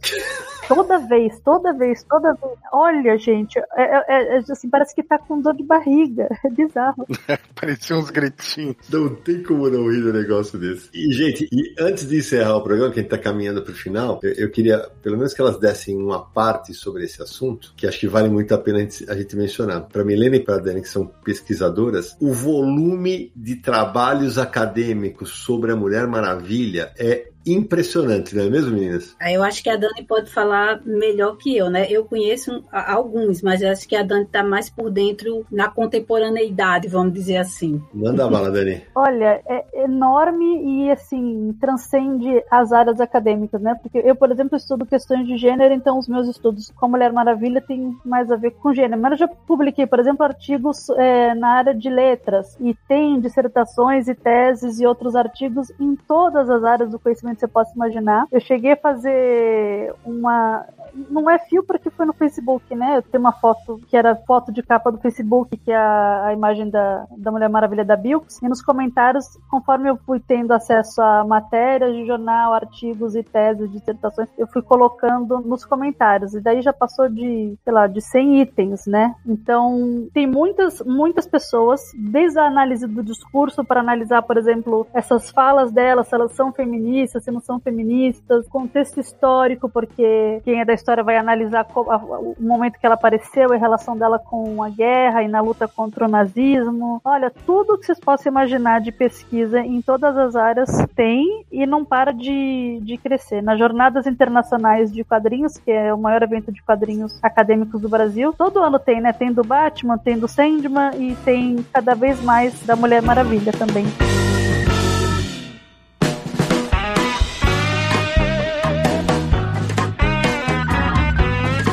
Bom, depois desse arremate da Dani, vamos encaminhar para o final do programa. Aliás, que programa, hein? Pela madrugada. Samir Naliato, meu querido. Quem quiser encontrar o Confis do Universo nessa internet cheia de Mulher Maravilha, como é que faz? Você pode escutar os maravilhosos episódios do Confins do Universo em podcast.universohq.com. Acesse lá, tem todos os episódios legais para você ouvir. Lembrando que a gente já teve um sobre o filme da Mulher Maravilha, que a gente também fala um pouco ali dos quadrinhos e da origem, mas a gente aprofundou o tema nesse episódio, celebrando os 80 anos da Mulher Maravilha. Você também pode ouvir o Confins no iTunes, no Spotify e no Deezer. Então acesse essas plataformas, siga o Confins por lá, deixe sua, sua nota para o nosso programa programa, seus comentários também, deixe seu feedback e mande e-mail pra gente, né? podcast@universohq.com ou então uma mensagem de áudio por WhatsApp DDD 11 94583 5989. Lembrando também que o Confins do Universo é um podcast do site Universo HQ que daqui a pouquinho está completando 22 anos no ar. Então acesse www.universohq.com e nos siga nas redes sociais, né? Universo HQ tanto no Facebook quanto no Twitter e também no Instagram. Lembrando o nosso canal do YouTube, youtube.com barra Universo HQ, cada vez mais vídeos lá e as lives toda segunda-feira às 8 da noite. E relembrando o nosso Catarse, né, Então, catarse.me barra Universo HQ. Torne-se um apoiador aí pra gente manter esse projeto e seja um confinalto a você também.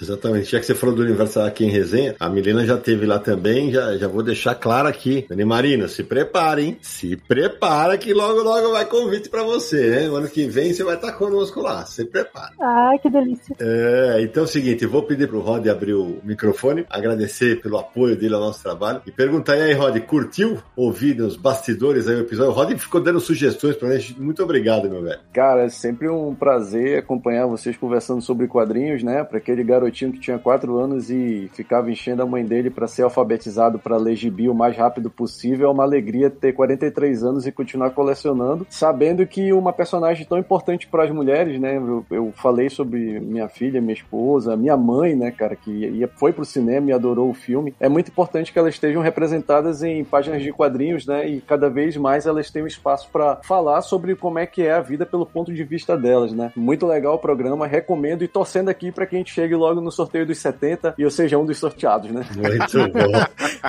Milena Azevedo, minha querida, saudade de você. Que legal a tua participação. Putz, cara, contribuições excelentes. A gente só, quando a gente fala que a gente escolhe muito a dedo as pessoas que a gente vai convidar, é por causa disso. Por gente como você e como a Dani que trazem tanto conteúdo bacana. Muito obrigado. Ô, meu amigo, grande era. Que bacana poder estar aqui conversando com vocês, né, sobre essa personagem icônica, essa senhora, né, de 80 anos, que é a, a Mulher Maravilha, que ainda bem que saiu daquela fase medonha dela, né, dos anos 50, 60 e começou a ser retrabalhada aí desde a década de 70 e tá em tantas mídias, como a gente já falou aqui, e até em outras que a gente não citou, mas é bacana demais estar trocando essa ideia, principalmente com a Dani, né? Como eu comecei o, o Confins falando, ela é uma estudiosa uh, do tema e tem mais propriedade até para falar da Mulher Maravilha do que eu. E o Codespot aí, essa enciclopédia ambulante, né? Que eu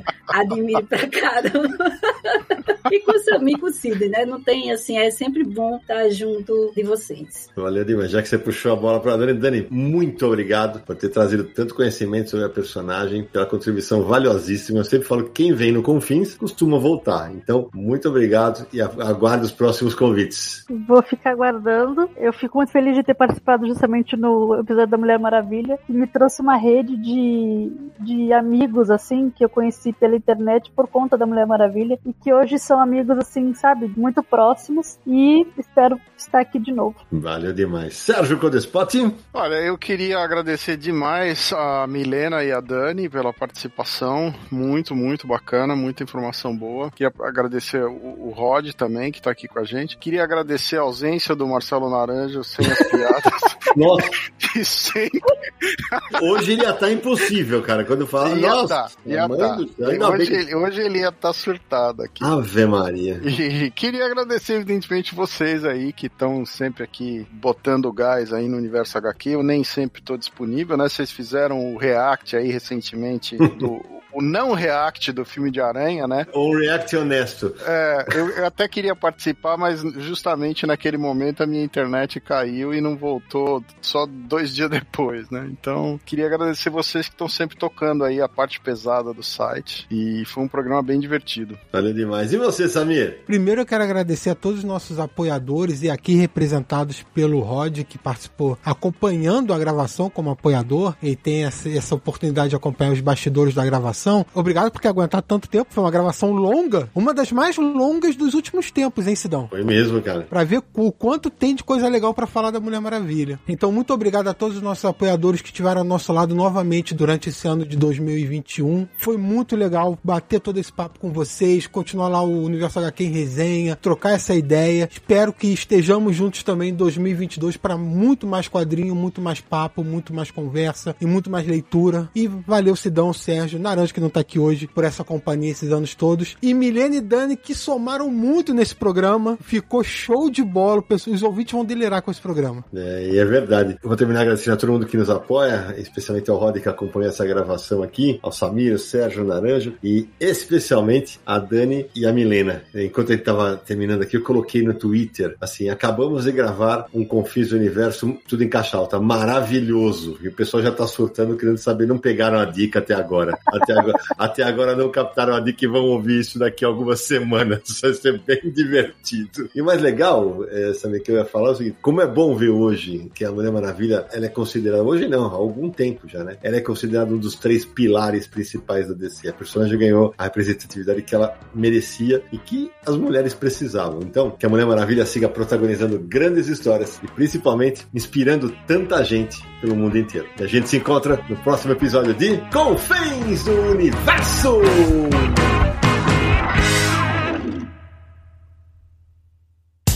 No dia mais claro ou na noite mais densa, você está deixando a nossa presença. Faça uma boa viagem de volta, mas não fique disperso. Nos encontraremos no próximo episódio de Confins do Universo.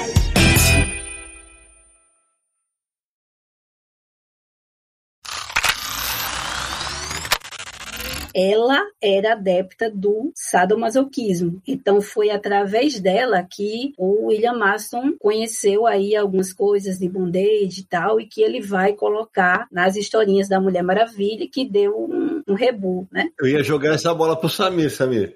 É, Não. Não. então vai, fala. Não, não. Então. É bondagem. Vou jogar essa bola pro Samir, porque eu sou expert em Não. bondagem. Por agora. Não entendi essa. Jura, Você acabou de se colocar nos Você ia falar assim, quanto desse cenário, sabe, foi introduzido nos quadrinhos. Ah, Tá tá. vendo? O- Você foi pros extras, revelando coisas aí que a gente não queria saber.